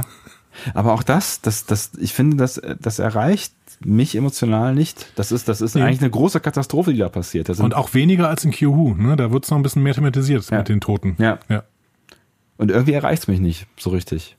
Auch da finde ich, m- m- müsste die, die gute Laune Kaffeestimmung, wir basteln jetzt mal ein bisschen an Borgwaffen, irgendwie in so ein bisschen mehr Ernsthaftigkeit und Anstrengung überschlagen. Ja, tatsächlich. Aber Shelby äh, schafft es dann eben, eine ihrer Theorien in die Praxis umzusetzen mit Data zusammen und dieser Phaser wird dann auf random gestellt äh, und in seiner Frequenz ständig verändert. Das macht Data, ne? weil er das halt gut kann als Computer. Ähm, und das wirkt dann schließlich, der Traktorstrahl wird gelöst und ähm, die Enterprise kann flüchten. Der Borgwürfel natürlich immer die ganze Zeit hinterher und sie verstecken sich dann im Nebel. Und das findet Picard super, weil er sagt dann, ja gut, zumindest verletzen sie niemanden. Ja. Klingt so, als wäre das immer der Plan gewesen. Keine Ahnung. Also Mit elf Toten und acht Verletzten, mein Gott. Ja, Ne? also ehrlich gesagt äh, könnte man auch das Gefühl bekommen, Picard hatte eigentlich keinen Plan. Die, wir fliegen ja jetzt mal hin und dann beschäftigen wir die irgendwie. Ja. So, ja. Aber der Nebel scheint sich ja dann doch als, als wirklich ganz gute Strategie herauszustellen. Hier wieder, wir werden noch öfter in dieser Episode, vor allen Dingen aber auch in der nächsten Episode, auf Budgetgrenzen stoßen. ne? Dieser äh, Nebel ist einfach der Mutara-Nebel aus Star Trek 2, das ist Zornes Khan. Echt? Weil in, im Drehbuch steht, dass es so ein äh, Nebel mit großen Steinen und klumpigem Material ist. Ähm, Das ist es definitiv nicht. Nee. Das ist einfach nur der, der Mutara-Nebel, den haben sie einfach nochmal verwendet, Mhm. äh, weil sie ihn gerade hatten. Äh, Aber das, ist das ein digitaler Effekt? Ja. Ja. Genau. Also das ist das äh, Spannende, dass hier schon wirklich viele digitale Effekte auch dabei sind. Ne? Also ähm, viele Miniaturen natürlich auch, ähm, vor allem wenn du die zweite Folge anguckst, aber hier sind tatsächlich auch schon digitale Effekte dabei. Das ist ja lustig, dass sie einen digitalen Effekt äh, recyceln müssen, weil, weil es offensichtlich so schwierig ist, die herzustellen. Ja. Ich glaube schon, ja. Also die haben oft Copy-Paste gemacht bei irgendwelchen digitalen Effekten. Lustig. Denk mal an die ganzen Explosionen, die in Hollywood auch teilweise Ja, stimmt. über Jahrzehnte lang immer dieselbe Explosion Ja. waren. ja. Sie haben dann ja Daten aus diesem Kampf gewonnen. Mhm. Und ähm, mit diesen Daten gelingt es dann, so eine Anti-Borg-Waffe zu planen, ähm, die den Würfel in dem Moment, in dem sie abgefeuert äh, wird, mit der Kraft des Deflektorschilds in die Luft jagen soll. So viel Wesleys zur Idee. Theorie. Ja. Hm. ja da, da kommt er mal, ne? Da kommt er mal äh, Ja. vo- äh, positiv vor. Ja. Ähm, und Shelby sagt deswegen, ja gut, dann schlage ich vor, wir teilen die Enterprise äh, auf, ne, Untertassenbereich, ne, ähm, abklemmen, um der Borg dann zwei Ziele zu geben. Riker sagt, auf gar keinen Fall. Ne, und Shelby sagt, ja dann lass mal das mal den Captain entscheiden. Mhm. Ja. Und da merkst du, jetzt ist, jetzt ist wirklich hier Beef zwischen den beiden. Ja. Ne? Das geht auch nicht. Und ja, ja, und sie, sie sagt dann, nein, er sagt dann halt noch, äh, ja klar, äh, lassen wir das den Captain entscheiden und ich sorge schon dafür, dass äh, der Captain von allen wichtigen Entscheidungen oder von allen wichtigen äh, Überlegungen erfährt. So. Unabhängig davon, dass sie sich daran nicht daran hält. Aber was ist denn das für ein bescheuerter Plan eigentlich? also vor, allen- vor allen Dingen zu diesem Zeitpunkt. Die Untertassenabteilung ist voller Familien Ja. und hat keinen eigenen Warp-Antrieb, soll dann irgendwo als zweites Schild, als zweites Ziel für die Borg dienen. Ich weiß auch nicht genau, wa- was, was der Mehrwert davon ist. Also wenn man jetzt irgendwie sagt, so, und das ist ja irgendwie der Ursprung mal gewesen von dieser Technik, die ja eigentlich äh, dafür, dass sie als großes neues Feature da, damals eingeführt wurde, sehr selten äh, überhaupt benutzt wird. Und hier zum letzten Mal übrigens in der nächsten Folge, aber ja. Hm. Wird's- wird's- ge- ge- Im Film nochmal. Ja, genau. Ja. Zum letzten Mal bis Generations. Ah, okay. Ähm, äh, die ja eigentlich nur Sinn macht, wenn du halt irgendwie sagst, okay, wir, äh, wir parken jetzt die Untertassensektion irgendwo und äh, fliegen dann halt mit der Kampfbrücke Ja, äh, genau. mal irgendwo hin, um den Rest nicht zu gefährden. Aber hier machst du ja genau das, also du lieferst ja quasi im Prinzip die, die, die, die, den kompletten Zivilistenteil ungeschützt in, in einem Kampf Ja, und sie dem sagt Feind aus. wörtlich, äh, um den Borg zwei Ziele zu geben. Ja, Nein, mach das nicht. ja, es ist, ist nicht, aber sie ist sehr, sehr überzeugt von dieser Idee. Genau. Und deswegen läuft sie dann tatsächlich auch zu Picard Ja. und erzählt ihm von dem Plan. Und äh, Riker kommt gerade rein und will Bericht erstatten und ähm, sagt Ist- dann, okay, ja, ist äh, ziemlich Pi- pisst, ne? Ja. genau, Picard sagt dann auch, ja, ich habe den Plan im Petto, aber natürlich machen wir das erstmal nicht, ist Mhm. viel zu gefährlich. Ne? Und dann will Riker natürlich ein Gespräch. Und Aber- wo führt man Gespräche? Bei Star Trek solche Gespräche Im Turbolift. Natürlich im Turbolift. Ja, natürlich, wo sonst? Ja. immer äh, mit diesem klassischen, äh, okay, der eine gibt ein Ziel vor, der andere sagt Stop. ja. Ähm, und Obwohl äh, Riker offensichtlich eigentlich nirgendwo hinfahren wollte. Nein, genau. Sie wird dann aber auch deutlich ne, und sagt, so, du bist mir im Weg. Ne, du, wenn du keine großen Entscheidungen treffen kannst, dann lass andere Leute große Entscheidungen treffen. Ja. Also sie ist halt halt hier jetzt so die, die, die ähm, No Risk, No Fun Tante, ne? Also wir gehen jetzt mal auf alle, äh, auf, setzen mal alles auf eine Karte und vielleicht ist sie deswegen auch gewillt, die Untertassensektion, äh, ich sage in Anführungszeichen, als Ziel zu opfern, ähm, um überhaupt einen Schnitter zu haben gegen die Borg. Trotzdem ist es ein sehr gewagter Move. Er hat ja völlig recht, wenn er sagt, ja, aber Sicherheit der Crew, hallo? Ja. Und dann denke ich so, das, das muss er im Prinzip noch größer machen, Ja. weil er wirkt dann wirklich so, als hätte er dann nochmal neue Hausaufgaben, ähm, über die er nachdenken muss. So, ne? Aber Nee, eigentlich, eigentlich, ist, er- eigentlich hat er völlig recht. Ja. Und eigentlich ist ja dann, ne, das bei allem Vergleichen und früher war er auch wild und jung und äh, hat, äh, das sagt er ja auch in einem Gespräch zu der, äh, äh, Diana, ähm, dass, dass er ein bisschen traurig darüber ist, dass dieses, die, dass er irgendwie diese Energie verloren hat. So dieses, ne? Und Diana sagt, spiegelt ja dann irgendwie so, aber du hast vieles dazu gewonnen, nämlich Erfahrung. Und die Erfahrung, ähm, die ist eindeutig jetzt gerade auf seiner Seite so. Also da zählt halt, finde ich auch irgendwie das, das, was man vielleicht über die Jahre gelernt hat, dass man halt nicht irgendwie mal kurzfristig schnell mal ein paar Leben aufs Spiel setzt. So. Ja. Hm. Hast du das auch gehört? Ich habe gerade ich hab gerade eine Flöte gehört. Kommt ich weiß- Picard irgendwo? Ja, The Inner Light. Hm? Ähm, Egal. Okay, Es wird- also es die wird- Enterprise ist im äh, Nebel versteckt ne? Ja. und äh, Riker, ach nee, Picard. Dann haben wir nochmal eine große Picard-Szene, eigentlich Ja. die letzte so ein bisschen, auch in dieser Doppelfolge insgesamt. Äh, Picard macht nämlich nochmal einen Rundgang durch die Enterprise hm? Mhm. und läuft durchs Maschinendeck und was auch immer, kommt schließlich zu Ten Forward. Ja. Und da sitzt Geinen. Und dann fängt er an, mit ihr über äh, Trafalgar zu sprechen, andere historische Beispiele für aussichtslose Schlachten. Das ist so immer so der Moment, wo ich irgendwie denke, ah ja, da hat Picard sich wieder ins Drehbuch eingemischt. Genau. Also Stewart. Stuart, Stuart. Ja. Ähm, und Geinen gibt ihm dann auch so ein bisschen Hoffnung. Aber irgendwann langweilen sich die Borg, glaube ich. Das ist zu viel Geschichtsstunde. So. Und fangen dann an, in den Nebel zu schießen. Mhm. Ähm, was die Enterprise natürlich dann wieder zur Schl- Flucht zwingt. Ähm, Flucht relativ aussichtslos, ne? weil die Borg einfach schneller sind als die Enterprise und die holen dann die Enterprise auch schnell ein. Warum sind die Borg eigentlich nicht in den Nebel geflogen? Das ist irgendwie. Ich glaube, ähm, das, das ist so dieses klassische, der Fuchs flüchtet in den Fuchsbau und davor wartet, wer denn eigentlich der Wolf? Der Hase flüchtet in den Kaninchenbau. Und der Fuchs- Davor wartet der Fuchs. So. Und ja, wie geht das Bild jetzt weiter? Und dann, Warum, ist der, warum geht der Fuchs eigentlich nicht in den Kaninchenbau? wer passt nicht rein? Ich weiß es nicht. Bestimmt. Aber Biologen? sind, da, sind da irgendwelche Zoologen draußen? ich meine, ich meine, die Taktik ist ja eigentlich ganz, ganz cool. So, ne? die, vielleicht hätte, hätten sie da noch, noch ein bisschen früher drauf kommen können. Die, oder? haben die Borg Angst vor dem Nebel? Nee, aber ich glaube, die, ha- die haben gedacht so, okay, von mir aus äh, sitzt das Problem aus, wir haben alle Zeit der Welt. Die kennen Ihr doch müsst- ganz viele Nebel aus dem, aus dem Delta-Quadranten. Da sind doch überall Nebel. Da verstecken sie sich doch komplett in Nebel. Aber, aber vielleicht haben sie einfach gedacht so, bevor wir jetzt darin rumsuchen und unsere, unsere Sensoren euch auch nicht finden, wir warten einfach, ihr müsst ja wieder rauskommen. Ihr könnt ja nicht ewig drin bleiben, wir warten einfach. So, pff, mir eben. Aber können die nicht aus dem Nebel aus der anderen Seite wieder rausfliegen? Ja, auch das würden die ja mitbekommen, würde ich denken. Also die Sensoren der Borg. Okay. Und deswegen finde ich, ist der, ne, die sitzen da und sagen irgendwie, wir warten, wir haben Zeit, ob wir die Erde jetzt heute, morgen oder in 30 Jahren assimilieren, ist eigentlich wurscht für, für uns so. Ähm, ich bleib mal hier sitzen und dann kommen sie auf die Idee, naja, vielleicht können wir sie ja noch irgendwie rauslocken. Ich finde, das wirkt alles ein bisschen zweidimensional. Nö, finde ich gar nicht. An der Stelle finde ich das. Oder meinst du den Nebel? Ja. Der Nebel ist eine Scheibe. Ja. Ja, ist ja halt die Frage, warum sie nicht äh, irgendwo oben, unten, rechts, links, also warum sie genau an der Stelle wieder rausfliegen, wo die Borg quasi warten, ne? Ja. Das ist ein Nebel. Aber ich glaube, es hätte wahrscheinlich am Ende nichts geändert. Also wenn die wieder im Normalraum gewesen wären, dann die Borg sie geortet und dann wären sie hinterhergeflogen. Das wäre vielleicht ein bisschen sinnvoll stringenter gewesen, aber ist, das ist, glaube ich, so ein Punkt, wo du nicht weiter drüber nachdenken darfst. Und siehst du, da- die gibt's, die gibt's halt auch schon bei TNG und nicht nur bei Discovery. Das stimmt. Ja. Das ist ein schöner, schöner Punkt, den du an der Stelle machst.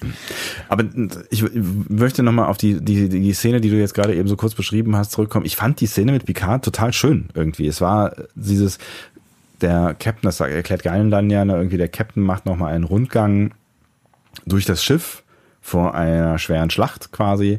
Ich fand, das ist ein schönes, retardierendes Moment, könnte man Sagt sagen. Picard sogar, ne? Das, er ja. vergleicht sich selbst mit Nelson. Ah ja, genau, so war das. Der war, ne? Als Franzose, äh, übrigens, muss man auch mal sagen. Naja, mein Gott. Das war, für die Franzosen war das ja eigentlich so der Untergang. Aber egal. Details. Details. Ja, aber ich find, fand das, fand das irgendwie eine, eine, eine ganz schöne, also die, die Stimmung in der Szene. Also es übermittelt sich in dieser Folge nicht immer irgendwie eine Stimmung oder hat Ja. sich bei mir nicht immer irgendwie eine Stimmung ähm, übermittelt, aber ich fand, da hat es irgendwie gut funktioniert. Ja. So dieser dieser Moment der U- Ungewissheit, dieser, dieser auch dieser unkonkreten Bedrohung, die da irgendwie draußen wartet und äh, so dieses Gefühl von, es ist jetzt gerade ein schicksalshafter Moment, also kurz dieser, dieser Moment steht kurz bevor, so, ne? Genau. Also so eine typische Prepare for War-Szene, Ja. die Discovery auch immer wieder versucht. Ja. Ähm, und die der Serie auch teilweise gelungen sind, finde ich. Ja. Und ich finde, die passt hier auch ganz gut.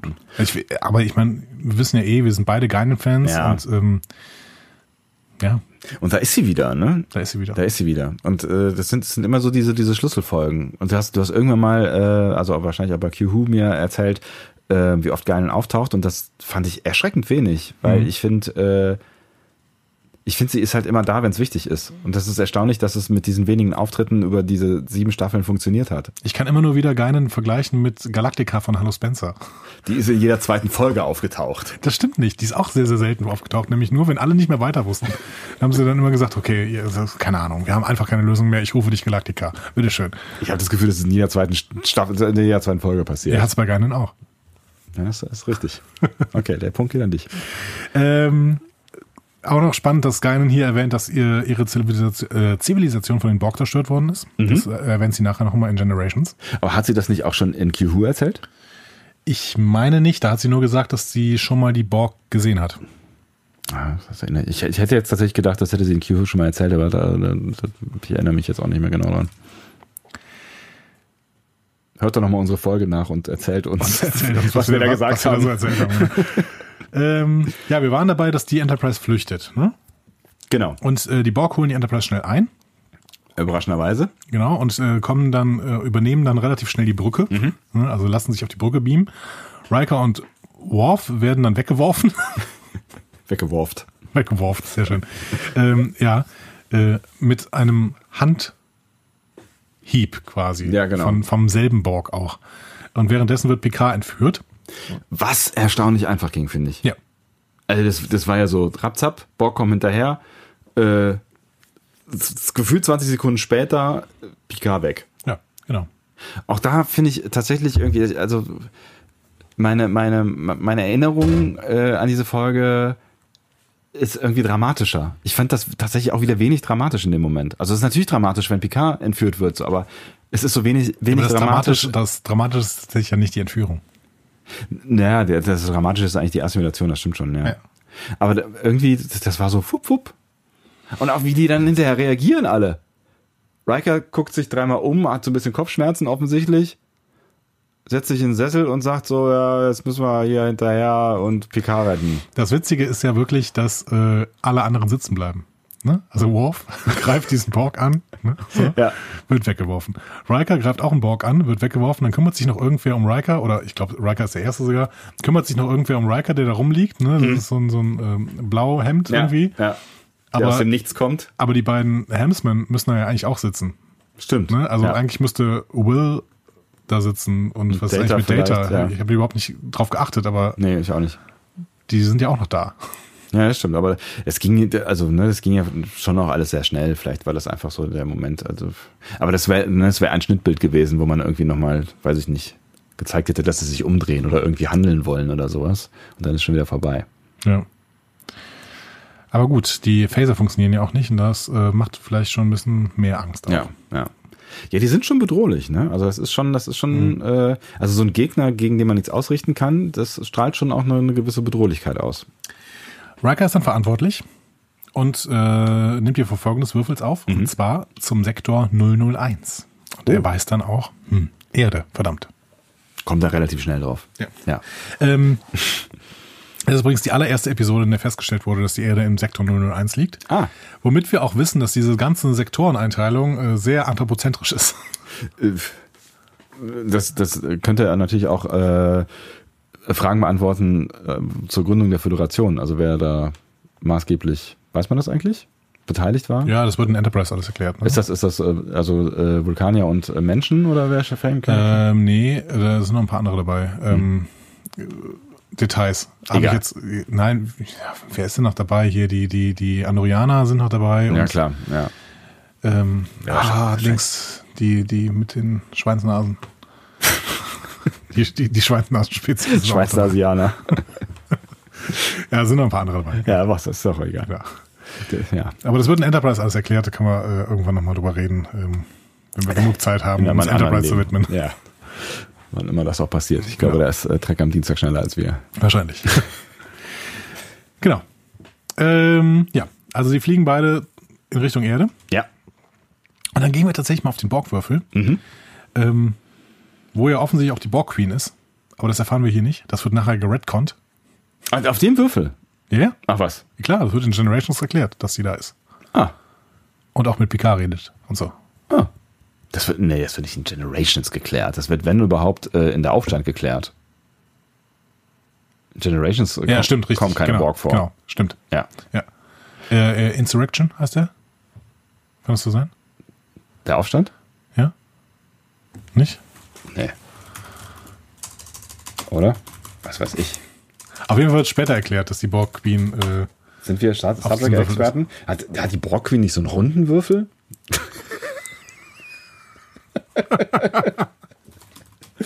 Ah, ein Satz für die Geschichtsbücher. Ne? Der gute alte runde Würfel. Weißt du, was ich meine? Die Sphäre. Die Ja, Borg-Sphäre. ist richtig. das ist schön. Ich meine, es ist Insurrection. Ich meine, er heißt Insurrection. Nee, Insurrection ist später, ist neun oder sowas. Oh. Was, was heißt denn Insurrection übersetzt? Was weiß ich, der Aufstand. First Contact heißt er auf, Deu- auf Englisch. Der Aufstand heißt First Contact? Nein, Insurrection Nein, ist der ach so. Aufstand. Echt? Ja. Aber du kannst natürlich recht haben, dass es ein First Contact erklärt wird. Ja. Weiß ich nicht. Nein, umgekehrt. Was? Okay. Insurrection ist der Aufstand, verdammt! Wir fangen jetzt nochmal ganz von vorne an. In der Aufstand wird's erklärt. Zorn weil, des Khan. Weil in, genau. Äh, wenn es irgendwo erklärt wird, dann in der Aufstand, also in Insurrection, wie wir es festgestellt haben. Äh, aber nicht, nicht in ähm, Generations, oder? Ich weiß es nicht. Ich weiß auf je Das Einzige, was ich weiß, ist, dass die Borg Queen, und zwar begründet in irgendeinem Film, auf diesem Würfel ist. Während Picard da auch ist. Interessant. Und dem so ins, ins Ohr flüstert und sowas. Da müssen wir ja mehrere Filme gucken. Oh Gott. Ach komm, die waren schon. Ich finde aber viel Gutes bei. Ich finde, Star Trek ist ein Seriending. Äh, rup, rup, rup. Ähm, Finden wir wieder rein in diese Folge? ja, die Borg äh, teilen Picard mit, dass er auserwählt ist, äh, ihren Wunsch zu kommunizieren, die ganze Menschheit zu assimilieren. Danke. Danke, genau. Picard sagt, danke, danke, aber danke, nein. Ja. Äh, der weigert sich und ähm, es stellt sich dann raus, dass er nicht wirklich eine Wahl hat. Na, Schade. Oh Wunder. Ähm, und da kommt zum allerersten Mal der ähm, Ausspruch, Widerstand ist zwecklos. Richtig. Ja. Resistance is futile. Auch ein äh, schöner oder ein starker Moment. Genau. Ja. Und äh, außerdem fällt hier noch so, Stärke ist irrelevant und Freiheit, Selbstbestimmung, Tod, alles irrelevant. Ja.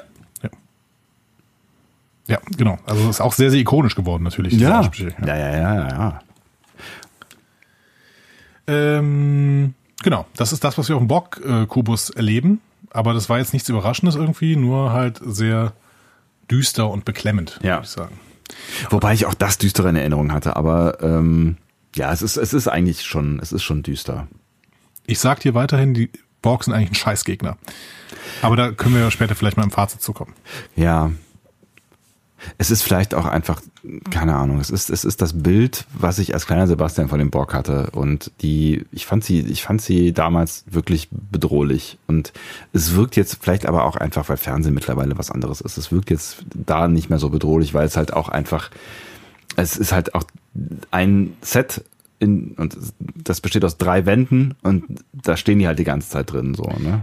Die Borg sind als dunkle Bedrohung, um mal einen Star Wars-Begriff zu benutzen, wirklich gut. Aber das ist so Lovecraft-mäßig. In dem Moment, wo sie real werden, sind sie nicht mehr, sind sie kein guter Gegner. Weil du kannst nicht mit ihnen verhandeln, du kannst nicht mit ihnen streiten, das bringt alles nichts. Deswegen haben sie ja an dieser Stelle schon versucht, irgendwie Picard da einzuführen. Aber gut, da kommen wir vielleicht später dazu. Ja. Das hat Piller auch noch ein paar Sachen zugesagt. Wir erleben dann erstmal ein von Shelby geführtes Away-Team das äh, nur die unbedeutendsten Besatzungsmitglieder enthält, nämlich den äh, Operationschef, den Sicherheitschef und die Medizinchefin. Genau. ähm, die sollen rüberbeamen, um äh, den Würfel unter Warp zu bringen irgendwie. Mhm. Ähm, denn wenn man so schnell den Würfel hinterherfliegt, kann man den Warp-Reaktor nicht für die Waffe nutzen. Und äh, man kann tatsächlich äh, im Warp beamen. Das, das sind so Sachen, ne? also ich meine, O'Brien erklärt das nochmal so in einem Halbsatz, dass er da irgendwas angepasst hat und dass das jetzt funktioniert. Aber ich erinnere mich mal, dass es eine große Nummer gewesen ist. Ja, irgendwann war das mal eine große Nummer. Aber Ja. hier sagt er einfach, ja, ich habe das jetzt einfach die Geschwindigkeit. Ich habe einen Schalter gefunden. Die Geschwindigkeit habe ich mit reingebaut. Ja. Ähm, Racker hätte das Team gern selbst angeführt. Aber Shelby und leider halt auch Troy äh, machen ihm klar, dass er als kommandierender Offizier auf der Brücke bleiben muss. ja. Ähm, Was auch der Job eines ersten Offiziers ist, so, ne? Also der, der sagt dann schon auch, oder sollte, oder das hat ja Riker auch äh, häufiger mal getan, so, Picard bleibt mal in deinem Stühlchen sitzen, ich mach das. Ja. Und sie erwarten halt auch Widerstand. Das ist halt das Logischerweise, ist halt auch ja, ja, was ja. Besonderes, ne? Ja. Weil, weil sie jetzt halt die Pläne der Borg durchkreuzen könnten. Ja. Und das äh, ist halt anders als in Q-Who, wo sich die Borg einfach nicht für sie interessiert haben, weil konnten eh nichts machen. Und man muss ja auch mal irgendwie sagen, das Ding ist ja riesengroß und Borgwürfel ist riesengroß und da ist ja eine, eine massive Besatzung da. Ne? Und äh, wenn die wollten, was sie offensichtlich nicht wollen, ohne jetzt so viel vorauszusagen, äh, hätten die mit den drei Leuten ja eigentlich locker fertig werden müssen, weil wenn die einfach mal anfangen, nicht jeden einzeln nacheinander auf die Ja. loszuschicken, sondern einfach mal mit 50 Mann da Aber dafür losziehen. waren die, die Gänge zu eng. Die kann, da kann man nur hintereinander gehen. Genau. Schade. Ähm, warum äh, geht Dr. Crusher hier mit? In der Hoffnung, dass sie Captain Picard finden und dann können die direkt kurz irgendwas aus seinem Körper ziehen Vor Ort. vor Ort. Ich habe keine Ahnung. Sie ist mitgegangen, weil die Schauspielerin das unbedingt wollte. Die meinte, ich möchte mal unbedingt einen Phaser abfeuern. Hat sie zu Michael Piller gesagt. Und Ernsthaft? deswegen hat er sie da reingeschrieben. Er begründet es auch nicht, ne? Es Nee. wird nicht begründet, warum Nein, die. äh, die geht einfach mit. Ja. So. Okay. Aber Äh, ist vielleicht. übrigens das ja, allererste Mal, dass sie auf die Borg trifft, weil ähm, in Q war sie nicht da. war das Polaski? Ja. Also die Pulaski war zu der Zeit auf der Enterprise. Ja. Aber Auch die hatte, glaube ich, keine Rolle gespielt in der Folge. Ne? nein. Es ist alles relativ dünn begründbar, dass Crusher hier mitgeht, aber gut, wenn sie es wollte. Dann gönnen wir ihr den Spaß. Ja, man kann natürlich irgendwie sagen, das sind halt irgendwie ky- kybernetische Lebewesen und vielleicht kann man da irgendwie. Also sie kommt ja hinterher, ohne zu viel zu spoilern, ja auch mit der Nanosonden äh, äh, Naniten-Idee. Ne? So, also es Ja, ist, nur weil ihr Sohn die Naniten entwickelt hat und damit die Enterprise fast zerstört hat. Ja, aber ich meine, ne, sie, sie- sie hat ja offensichtlich auch, also sie könnte ja, also sie hat ja eine Relevanz, also da spätestens wird ja irgendeine Art von Relevanz hergestellt in der ganzen Geschichte. Ja, in der eine, zweiten rückwirk- Folge. eine Genau, eine rückwirkende Relevanz. Redcon quasi. Ja, so. Ach, was weiß ich. Sie ist halt da. Passieren zwei Dinge parallel. Ja. Riker spricht mit Admiral Murdoch. Äh, Admiral Murdoch? Hab Wer ich ist das geschrieben? Wer ist das denn? Hansen. Hansen. Hansen. Das muss ich jetzt auch in meinen Aufzeichnungen. Ja, auf Was ist jeden denn Fall. Admiral Murdoch. Ja, wenn, wenn irgendwann mal in 200 Jahren jemand deine Stichworte liest und der liest das. Warum habe ich den Admiral Murdoch? Heißt der vielleicht die ganze Zeit Murdoch und ich habe mir Hansen ausgedacht? Nein, Hansen es stimmt. Hansen stimmt. Wer ist Admiral Murdoch? Deswegen habe ich ja äh, äh, mich gefragt, gleich in der ersten Szene, also in der zweiten Szene, meine ich mit erster Szene, ob äh, er verwandt ist mit Annika. Admiral, den gibt es aber. J.P. Hansen. Der Schauspieler heißt Murdoch. Ja, siehst du? George Murdoch. Äh, Admiral Murdoch. Ist Und auch, da- auch nicht so schlecht. Und damit schließt sich der Kreis. Ja. Schön, dass wir das klären konnten. Danke. Ja. Ähm, genau. Also die sprechen über die Pläne und die wollen die Borg dann irgendwie aufhalten. Ähm, die Flotte sammelt sich währenddessen bei Wolf 359. Historisch. Historisch. Ja.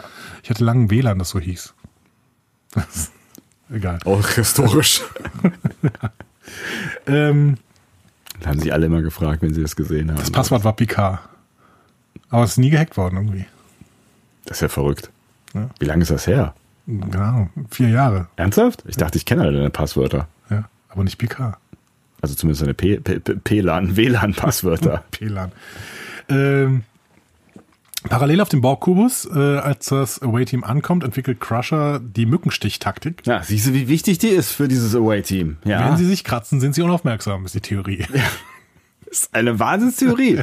ja, genau. Und dann verfolgen sie erst das Kommunikatorsignal von PK, finden dann aber dann nur seine Uniform. Ja. Und dann ist äh, Crusher noch äh, begieriger, ihn zu finden, weil er ist ja offensichtlich nackt.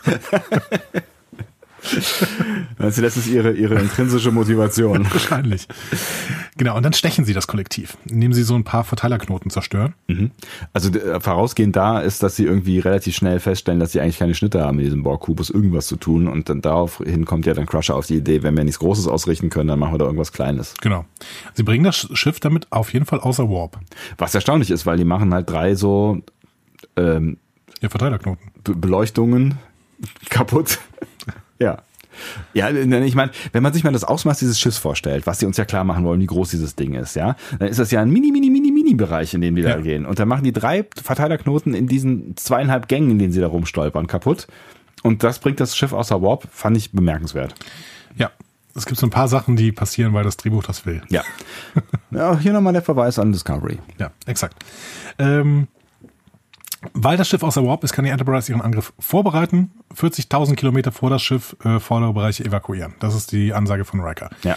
Ähm, 40.000 Kilometer, das ist eine Sache, die schon mal äh, so genannt wird, weil Riker sagt, das ist der, ähm, die Reichweite der Notfalltransponder der Enterprise. Aha. in einer Episode vorher, Sins of the Father. Ähm, dementsprechend ist das eine ähm, Entfernung, die offensichtlich für irgendwelche Frequenzen benutzt werden kann und dementsprechend macht schon durchaus Sinn, Mhm. Okay. dass sie in die Entfernung gehen, um diese Explosion zu überleben. Und Zu Wolf 359 wollte ich noch sagen, das ist ein echter Stern. Ah, Den okay. gibt es. Also das ist ein extrem schwacher roter Zwerg. Wir haben ja einen roten Riesen, glaube ich, in unserem Sonnensystem. Die Sonne ist ein roter Riese, oder? Auf jeden Fall, äh, der, der, der Wolf 359 ist ein roter Zwerg ähm, und ungefähr 7,8 Lichtjahre von der Erde entfernt und damit der fünftnächste Stern zu unserer Sonne. Mhm. Also gar nicht so weit weg. Also nicht nur äh, historisch, sondern auch noch äh, real.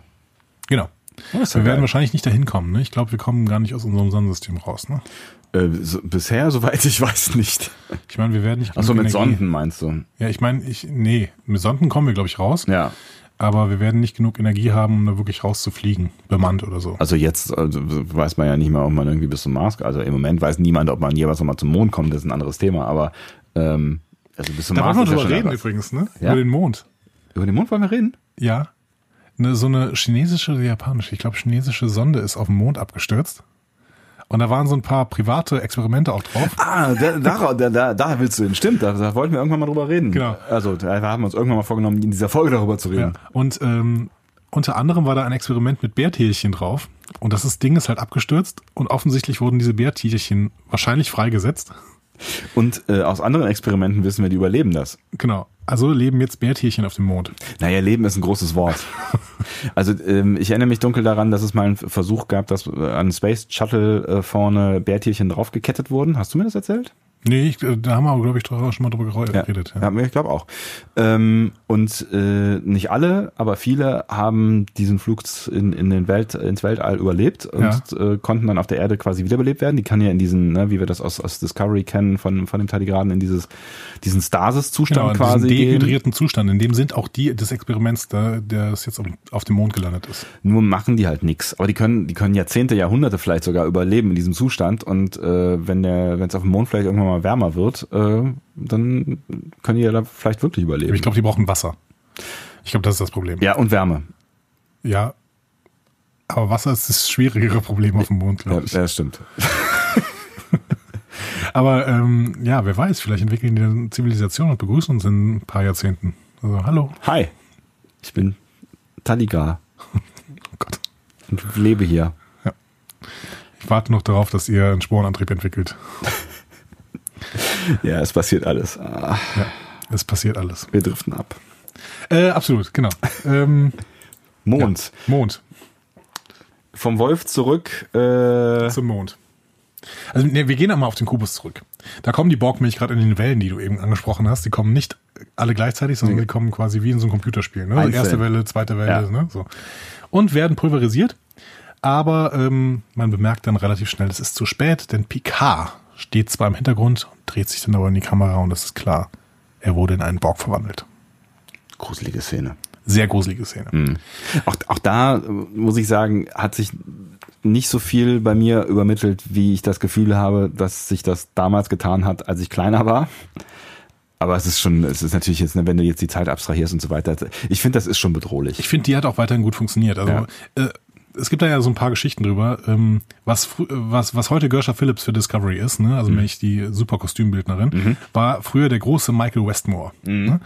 Ähm, und der hat sich dann irgendwann mal erinnert, wie denn diese Locutus-Nummer entstanden ist. Und er sagte, ja, das ist so ein Helm mit einem winzigen, billigen Laser äh, mit einem effektiven Spezialeffekt.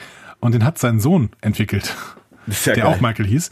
Und ähm, der hat halt alles äh, an, an dem Kopf entwickelt quasi Mhm. und diesen kleinen Laser gefunden. Der war nur ungefähr einen Zentimeter lang. Und den haben sie dann erstmal da montiert, ne, Mhm. auf den Kopf.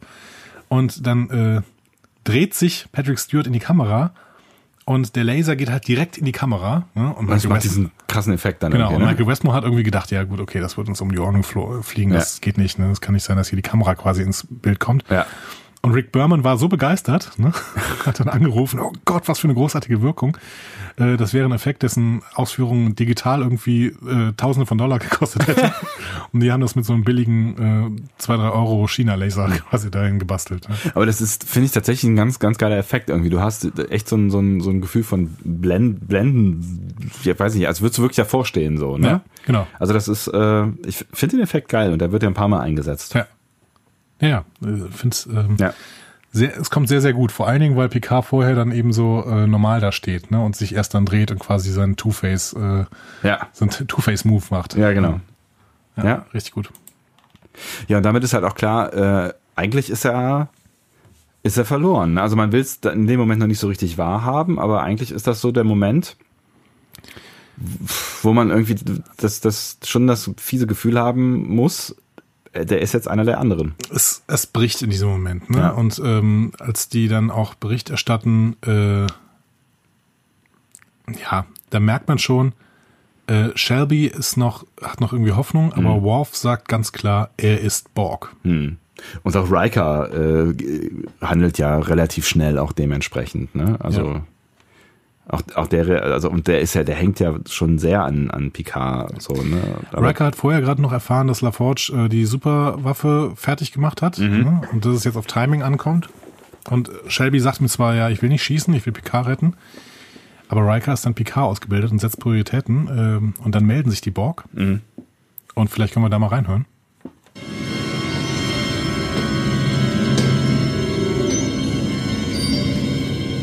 I am Locutus of Borg.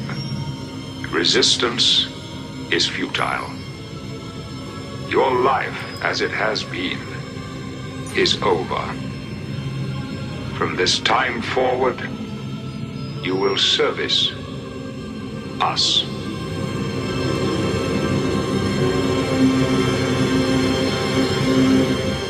Es ist schon ein Gänsehaut-Moment, ne? Ja, total. Ich habe jetzt schon wieder Gänsehaut. Ja, stimmt. also das, das ist schon eine sehr, sehr starke Szene. Ja, Und ich finde, die spielt Stuart halt auch irgendwie ganz geil. Also wie er das auch spricht, ne? ja, To service ist der Hammer. us. So auch mit diesen Pausen drin und so, ne? Ja. Da gibt's eine ganz schöne Geschichte drüber. Ja. Also bevor ich jetzt... ähm, Mach die Stimmung nochmal kaputt. es tut mir leid, aber... Es ist okay. Es gibt so einen Regieassistenten, der hat ähm, für ähm, der hat für äh, irgendeine Zeitschrift, glaube ich, hat er mal davon erzählt. Und er hat sich dann erinnert an den Moment, als Patrick Stewart zum ersten Mal angezogen in seinem Borg-Outfit äh, auf den Bildschirm zugeht und äh, das sagt. Ne? So. Und dann kamen alle ans Set und alle waren begeistert davon, ähm, von der Story und was da passiert ist, ne? weil das Drehbuch war auch nicht hundertprozentig geleakt vorher, sondern die haben das eben in, in so Wellen bekommen ne? und dann chronologisch abgedreht. Und ähm, dann haben sie sich alle hingesetzt und eine Probe gemacht.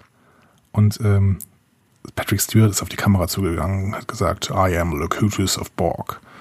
Und dann haben sie drüber nachgedacht, einen Pontiac zu kaufen. und die haben dann wohl alle in diesem Moment, weil diese Stimmung aufgebaut waren, alle nur noch auf dem Boden gelegen und konnten irgendwie dann ein paar Stunden lang nicht mehr drehen. Geil. Genau. Ach, Ah, schön. Ja. ja, aber, Da aber merkt man der Szene nicht so viel an. Ich habe auch drüber nachgedacht, ob er das eigentlich albern gefunden hat. ne? Ich muss ja immer an den großen Shakespeare-Darsteller Patrick Stewart denken und dann steht er dann da in dieser, äh, diesem Kostümchen und ne? Ja, aber es ist schon, ähm, also vielleicht, hat- vielleicht hat er dann irgendwie noch den Namen beeinflussen können oder sowas oder die Borg sprechen plötzlich Lateinisch, das ist auch nicht ganz klar so. Ne? Also Locutus äh, heißt ja äh, der, der spricht oder jemand, der spricht Ah, oder sowas. Ne? Und ähm, das soll dann quasi Picard sein, der. Ich habe hab früher mal gedacht, Locutus wäre wegen Jean-Luc Locutus, aber es ist Locutus. Ja. Ne? Ja. Ich habe da noch nicht drüber nachgedacht. Ja, vielleicht hat er das, äh, hat er sich damit gerettet. Pass mal auf, ich, ich mache das mit diesen komischen äh, Kabeln am Kopf, aber Ich will einen lateinischen Namen, Freunde. Ja. Genau. Immerhin das. So.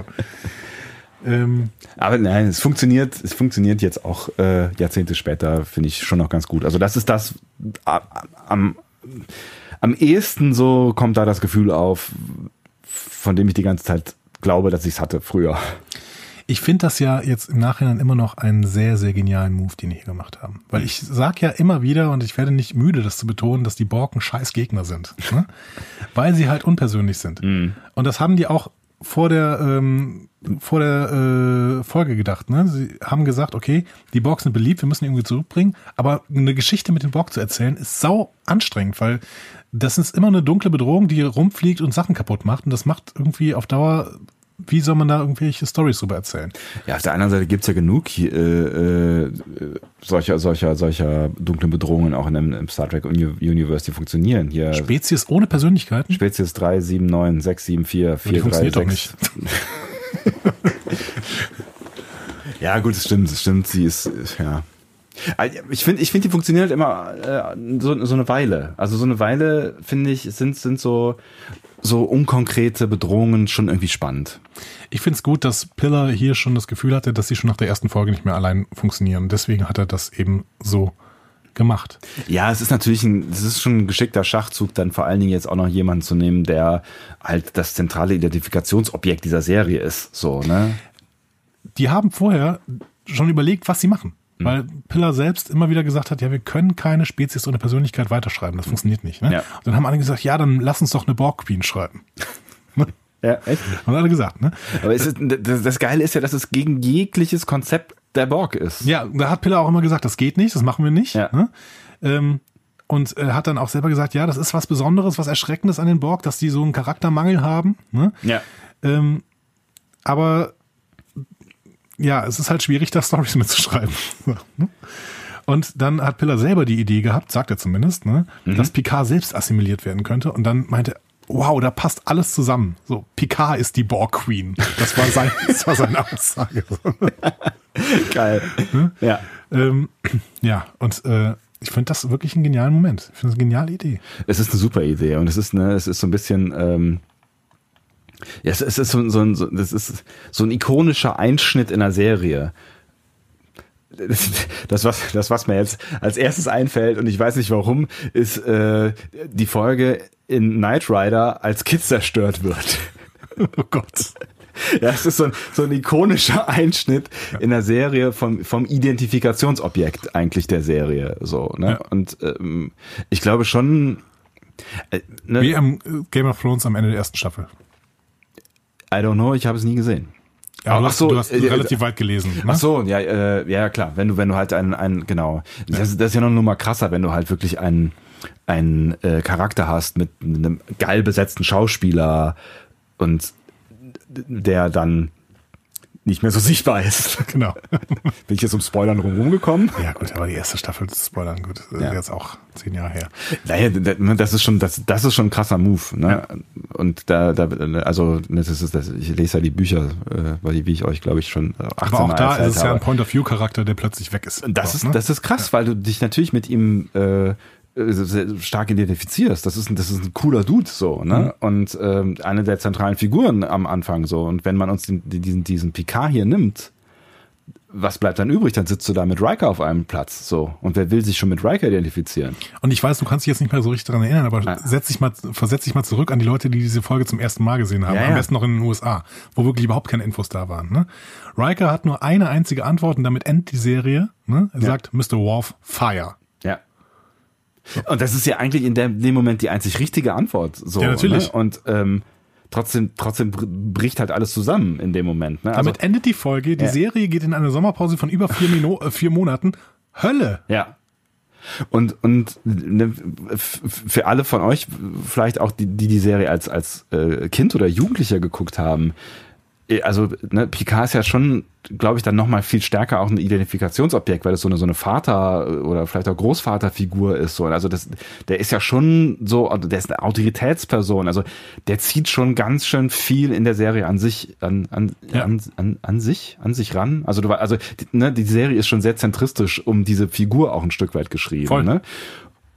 Und wenn, du- wenn, wenn dir das genommen wird, ist das ein Schocker. Und ich finde, das ist ein- einer der größten Serienschocker, die ich, die ich, die ich so äh, erlebt habe. Ja, ich hätte gerne äh, irgendwie Reaction-Videos aus dieser Zeit, so wie Leute das gucken oder sowas. Weil es, Ja. es gibt ja auch von Game of Thrones tollere Reaction-Videos. Irgendwie ähm, Ende der vierten Staffel von Game of Thrones passiert was äh, Mhm. ziemlich krasses. Und ich weiß noch, dass ich äh, das äh, mit äh, einer Person zusammengeguckt hat, die dann angefangen hat zu weinen an der Stelle. Krass. Ja. Weil, weil es einfach so mitreißt. Und ich würde gerne wissen, was hier passiert ist. Mhm. Ne? Also als Ne, der dreht sich um, so, Ja. der sagt diesen Satz, den wir gerade eben gehört haben, und Riker sagt dann, okay, Feuer. Feuer. Ja. Und dann weg. So. Da sitzt du doch erstmal, wenn, wenn du nicht weißt, wie es weitergeht, dann sitzt du da erstmal so, wow, Ja. krass, ist die Serie vorbei? Äh, War's das? So, Ende? Ja, es ist, es ist eine krasse Nummer. Also vom Storytelling her ähm, ist, ist, ist das äh, wirklich ein sehr guter Schachzug, Ja. der, der auch nach wie vor äh, gut funktioniert. Es war das erste Mal, dass äh, Mhm. ähm, äh, eine Staffel mit einer Cliffhanger-Episode beendet worden ist in Star Trek. Ne? Und das hat dann, weil es so gut funktioniert hat, ein Muster festgelegt. Mhm. Alle Staffeln enden von da an mit einem Cliffhanger. Mhm.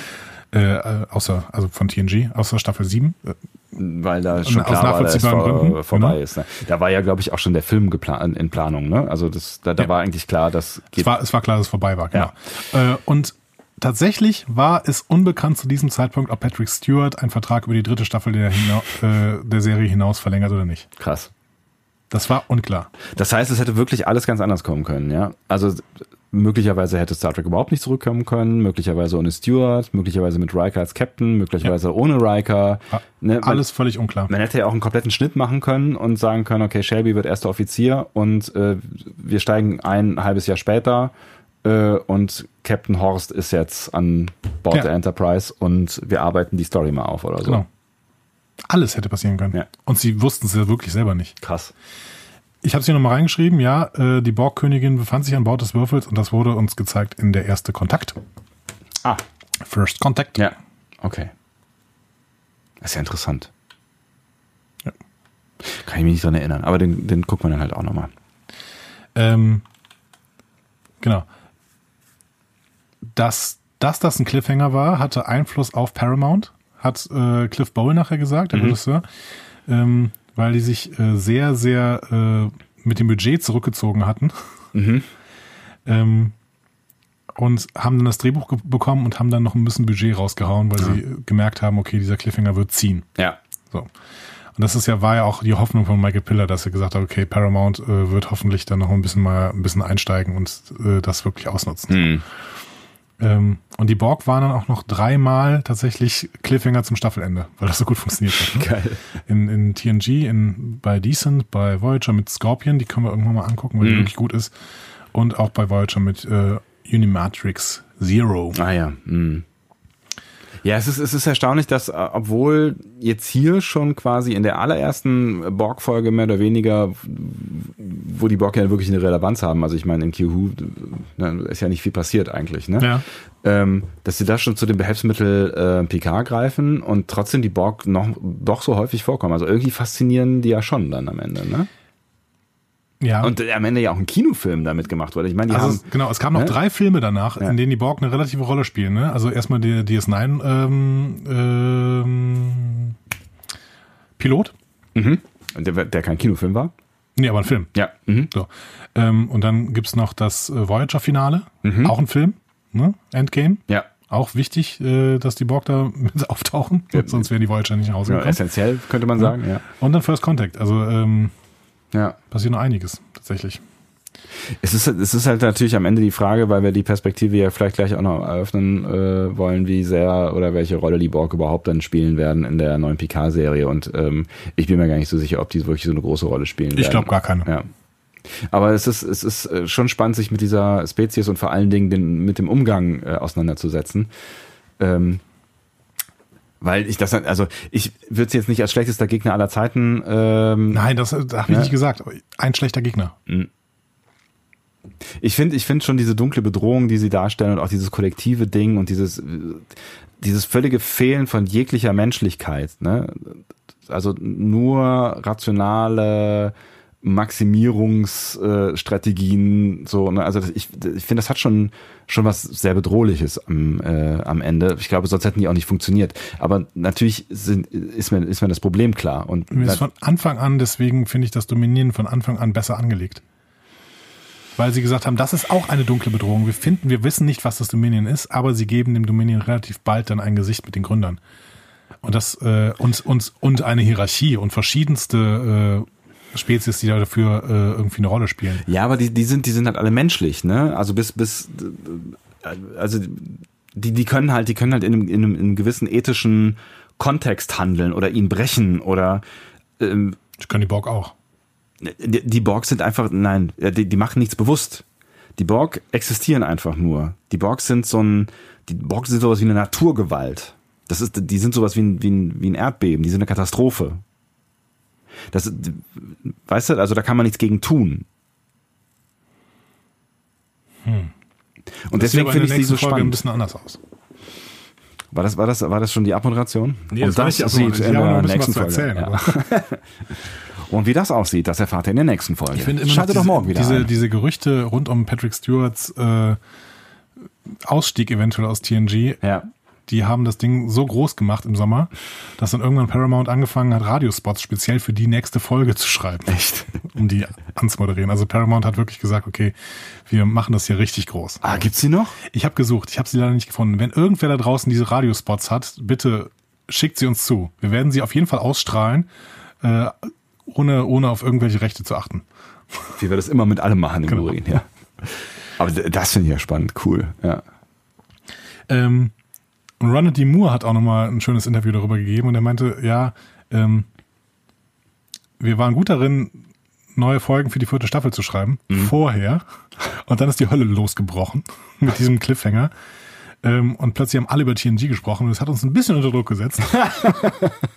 Geil. Aber die Serie wurde danach, erst nach diesem Moment, nicht mehr für ihre Neuheit und ihre Unterschiede zu TOS äh, verspottet. Ja. Ähm, alles, was nach dieser Folge passierte, ähm, war TNG und war plötzlich Star Trek, sagt Ronald D. Moore. In Chaos on the Bridge übrigens, ne? bei, bei Shatner. Ne? Also ähm, bis dahin war TNG noch nicht mal eigenständig. Das haben die damit mit dieser Folge geschafft, mit diesem Cliffhanger. Krass. Also, und das natürlich unterstützt noch durch, und das ist auch das Letzte, was ich vielleicht noch so an Infos raushaue, mit Mhm. von dem Orchester, für das Paramount auch nochmal ein bisschen was rausgehauen hat. Ron Jones hat nämlich die doppelte Anzahl von Musikern dafür bekommen, richtig geil. um auch diese Borg-Themen da einzuspielen und Ja, sowas. ja. Die hatte er schon für Q Who geschrieben und dann hat er sie nochmal aufgenommen. Ja. Äh, Funktioniert im Übrigen auch ganz, äh, ganz gut der Sound. Ja. Wobei ich ähm, äh, finde, dass zum Teil ähm, die Atmosphäre in der Folge, aber das habe ich eben schon so ein bisschen angedeutet, äh, auch mit, mit dieser fehlenden Tiefe in den Gesprächen äh, auf der Enterprise, die das das irgendwie alles auch so zu hell und so zu fröhlich, äh, also fröhlich ist das falsche Wort, aber so freundlich irgendwie. Und das ist halt die Enterprise. Ja, ich weiß, die ist hell und freundlich. Ja. So. Und da funktioniert es irgendwie dann irgendwie nicht, nicht so richtig. Aber so die, ich finde, nach hinten hin gewinnt die Folge das, was ihr am, am Anfang fehlt. Aber es ist schon spannend, dass man auf der Enterprise immer, um tiefgründige Gespräche führen zu müssen, muss man immer zu 10 vorne gehen. Genau, weil die Beleuchtung da anders ist. Genau. Ja. Ja, es ist schon witzig, ne? Und ne, auf, je- auf jeder anderen Enterprise, also ich glaube, selbst auf der, auf der D-Enterprise in ähm, Generations ist das Licht anders. Ja, dunkler, klar. Ja. Im Film auf jeden Fall dunkler. Ja. So, jetzt müssen wir zum Fazit kommen. Ist natürlich schwierig bei einer Doppelfolge, ne? wenn man äh, quasi am Ende des ersten Teils ist. Äh, und wir haben ja schon viel zwischengefazitetet. Aber ähm, wir können es ja mal versuchen. Möchtest du? Kann ich machen. Was mir wirklich zum ersten Mal aufgefallen ist, ähm, ist, dass es in dieser Episode eben nicht so richtig um die. Ja, es geht nicht nur um die Besatzung, die gegen die Borg kämpft. Es geht um Picard und Riker. Ja. Ja, ja. Weil irgendwie die Unruhe kommt über Rikers Position. Riker, der in eine Sinnkrise gerät, weil er nicht weiß, ob er da bleiben soll oder nicht. Und das ist mir vorher nicht so klar gewesen. Ähm, und ich finde auch, dass alles, was äh, Riker denn mit dieser Episode durchmacht, und das hast du eben, finde ich, ganz gut gesagt, in den Cliffhanger reinfließt. Ne? Also klar wundern wir uns so ein bisschen, dass er irgendwie Fire sagt, aber an, auf der anderen Seite ist es die konsequente, äh, das konsequente Handeln. Aber wir fragen uns trotzdem, will er das jetzt, äh, macht er das jetzt, weil er beweisen will, dass er der alte, impulsive Riker sein darf oder um Shelby zu beweisen, dass er sch- äh, bereit ist, schwierige Entscheidungen zu treffen, was ihm vorher vorgeworfen hat. Ne? Oder weil er ähm, glaubt, er könnte der Captain der Enterprise werden, wenn Picard weg ist. Ne? Aber keine Ahnung. Also Ich glaube, er macht das. Also ich hatte das Gefühl, er macht das auch dann im Gegensatz zu Shelby, die halt da wieder, also Shelby reagiert ja die ganze Zeit irrational, ne? Also sie, oder impulsiv oder energetisch, so, ne? Also energetisch, sie, genau, ne? würde ich es ausnennen. Ja. Ne, m, zum Teil auch impulsiv, also auch um- so ein bisschen finde ich, ohne an die Konsequenzen zu denken. Also die Strategie mit der Untertassensektion finde ich ist schon eher so eine impulsive. Wir, ich habe es nicht bis zum Ende durchgedacht, aber ich will irgendwie schnell irgendwie eine Strategie mir aus den Fingern saugen, die möglicherweise funktionieren könnte, ähm, ohne über die Verluste nachzudenken oder ohne die, die, die über die Kehrseite nachzudenken. Ich finde, was Riker an der Stelle macht, ist es halt genau das umgekehrt von von impulsiv oder von ähm, so, so ein bisschen ü- überhitzt oder unrational. Das ist eigentlich genau die einzige Entscheidung, die man treffen kann in der Situation. Äh, Es ist One-Shot. So, sie haben eine Ja. Möglichkeit. Aber er ist, aber diese Entscheidung ist trotzdem schon aus. Er hat in dieser Folge verschiedene Motivationen bekommen, um diese Entscheidung zu treffen. Und gerade das finde ich spannend. Ja, auf jeden Fall. Ja, aber ich, ich finde, genau das zeigt hier auch das, was, ähm, was in dem Gespräch mit Diana, äh, was, was sie ihm gesagt hat. Seine Erfahrung und sein, sein, seine, seine Ruhe in einer Situation, eine rationale Entscheidung zu treffen, die äh, extrem hoch emotional ist. Also es geht um Leben und Tod an der Stelle, auch wenn man das nie so richtig merkt in TNG. Aber es geht um Leben und Tod. Es geht um seine ganze äh, Besatzung. Ähm, sie haben diese eine Möglichkeit, die Borg äh, zu besiegen, ist, und die geht nur quasi über die Leiche seines Freundes und, und Ja. äh, Vorgesetzten und äh, dem Vorbild. Mhm. Vorbilds, so, ne? Ähm, und trotzdem äh, hat, weiß er, er äh, kann, kann, kann nichts anderes machen, als äh, jetzt diese Chance zu nutzen. Ja. Ja. Ja, ja, genau. Und ich Aber- finde, das ist eine tief rationale Entscheidung in einer hochemotionalen Situation und das zeigt seine Reife. Ja. Aber das, der macht den Cliffhanger, finde ich, insgesamt zu einer unglaublich großen Nummer. Ja. Und natürlich, der Cliffhanger ist, finde ich, das, das absolute Highlight dieser Episode. Du hast noch ein paar andere schöne Sachen, wie den, den Schiffsrundgang von Stewart mit Geinen Gespräch und diesen Moment als Locutus, ne, wo Ja. er sich dann umdreht und sowas. Das ist natürlich der Hammer. So. Ähm, aber dieser Cliffhanger ist wirklich, ja, das, was diese Episode wirklich perfekt macht an der Stelle. Und du hast schon recht. Und äh, eigentlich bereitet diese Episode die ganze Zeit diesen Cliffhanger vor. Und eigentlich bereitet diese, diese ganze Episode eigentlich die zweite Episode vor. So, also eigentlich geht's, ist, ist das nur so ein bisschen das, das Setting, die bildet das Setting von der Geschichte, die, die uns in der zweiten Episode erzählt wird, ohne dass sie wusste, wie die zweite Episode Genau, aussieht. deswegen würde ich es auch nicht Ja. sagen. Ich würde sagen, sie bereitet einen Cliffhanger vor. Und dann weiß man noch nicht, was man daraus macht. Aber der Cliffhanger ist das, was, woraus sie ankam. Mhm. Und der, finde ich, ist richtig gut vorbereitet. Ja, stimmt. Und der, ja, und der sitzt. Ja. Ähm, und er sitzt an der Stelle und da, äh, wir haben ganz viel gesagt, dass äh, man hier vieles an TNG aufzeigen kann, was bei Discovery ständig kritisiert wird und bei TNG auch da äh, eine Rolle spielt. Mhm. Aber einen so gut vorbereiteten Cliffhanger hat Discovery nicht hingelegt am Ende der zweiten Staffel, obwohl sie es hätte kö- hätten können. Das stimmt, ja. Also das liegt aber auch daran, äh, dass sie einfach ne, die letzten paar Folgen nicht mehr konsequent also im, im Writing waren. Also das Handeln der, der äh, Figuren und der die Story überhaupt war halt nicht mehr, nicht mehr stringent. Ja, Also der, der Cliffhanger kann halt nicht gut funktionieren, weil man schon darüber stolpern muss, über die Frage, warum sind die jetzt überhaupt in die Zukunft geflogen. ja und weil es am Ende eine Enterprise-Serie war. ja auch das. Ja, ja, genau. Das Also, hat nicht mehr gepasst. ja. Ähm, deswegen, ähm, ich würde vielleicht sagen, natürlich aus der heutigen Perspektive gibt es ein paar schlechte Sachen und man kann auch jetzt nochmal sagen, das HD-Remastering hat den Borg-Outfits wirklich nicht gut getan. Nee, also ich glaube, das ist vielleicht auch tatsächlich ein bisschen das Problem. Da habe ich noch gar nicht drüber nachgedacht, jetzt wo du das sagst. Ne? Vielleicht ist HD auch so ein bisschen das Problem an, an der ganzen Stimmung, Atmosphäre. Also vielleicht hättest hätte es äh, gut getan, so ein bisschen verwaschenes SD und der Borg-Cubes äh, wäre so ein bisschen, bisschen düsterer geworden. Ne? Vielleicht ist das echt ein Problem. Vielleicht. Ja. Aber ich bin trotzdem sehr begeistert, muss ich sagen. Ja. Ja, es ist schon, ne? Ich, ich bin nach wie vor überrascht darüber, wie wenig sie in diesen 45 Minuten erzählt haben. Ähm, und wie wenig tief das zum Teil halt auch geht. Aber am Ende äh, sitzt es und am Ende ist es halt echt eine bedrohliche äh, große Folge, so irgendwie. Ja. Und ohne das Ende hätte sie, glaube ich, nicht, hätte, hätte sie, glaube ich, nicht so gut funktioniert. Das ist auch dein Fazit. Das ist auch mein Fazit, ja. Sehr schön. Ja. Ich habe sie, ich hab sie wirklich gerne geguckt. Ähm, und ja, sie hat mich dann am Ende auch gekriegt. Denkt ihr mal gerade einen Alarm? Äh, pff, ich denke. Diu, diu, diu, diu, Warum diu. haben wir denn keinen? Warum sind wir denn so schlecht vorbereitet? Das ist unglaublich. Das ist, Folge alles- 100 und wir sind so schlecht vorbereitet. Aber ist ja egal. Du musst jetzt gar nicht suchen. Du musst dich mehr, viel mehr mit drei Fragen, äh, drei schnellen Fragen an Herrn Sonntag. Ah, das sind äh, drei schnelle beschäftigen. Fragen. Ja, boah, hier bin ich nicht so. Drei Drei schnelle, schnelle Fragen sind. Nee, ja, kann, äh, gut.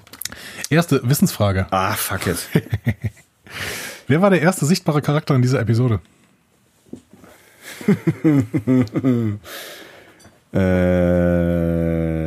äh, Kleiner Tipp, ist ein Doppelname.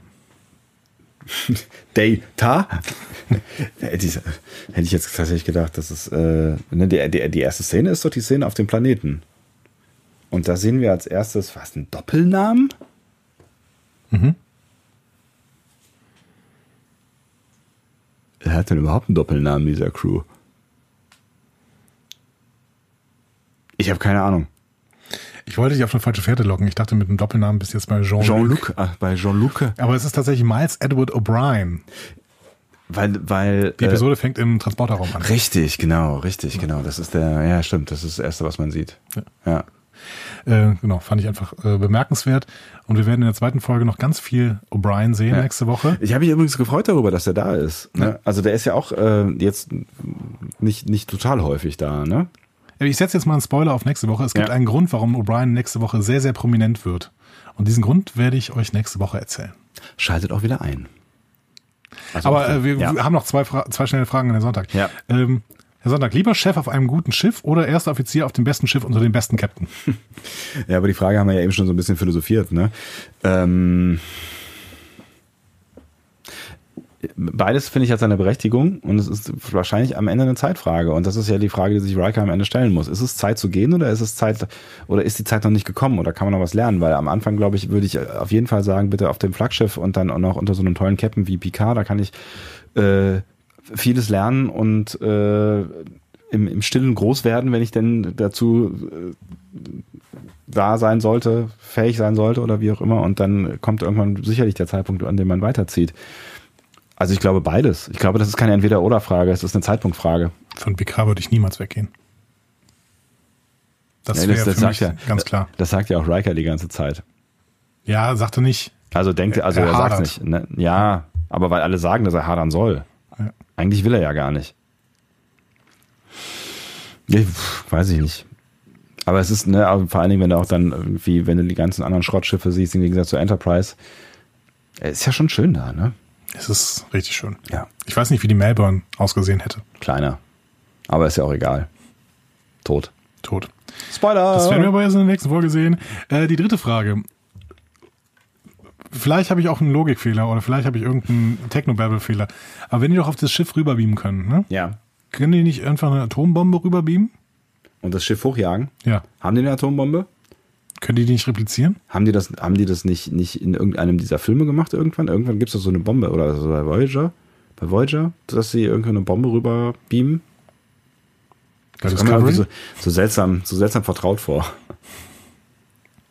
Ja. Warum, ja, warum, warum eigentlich? Ich, ich finde es auch immer wieder bemerkenswert, dass das, dass das Schärfste, was die, die Enterprise zu bieten hat, halt Photonentorpedos sind, so, ne? Und dann ist halt Schluss. Und ein Away-Team. Und ein Away-Team, genau. Am besten auch mit den Führungsoffizieren. ja.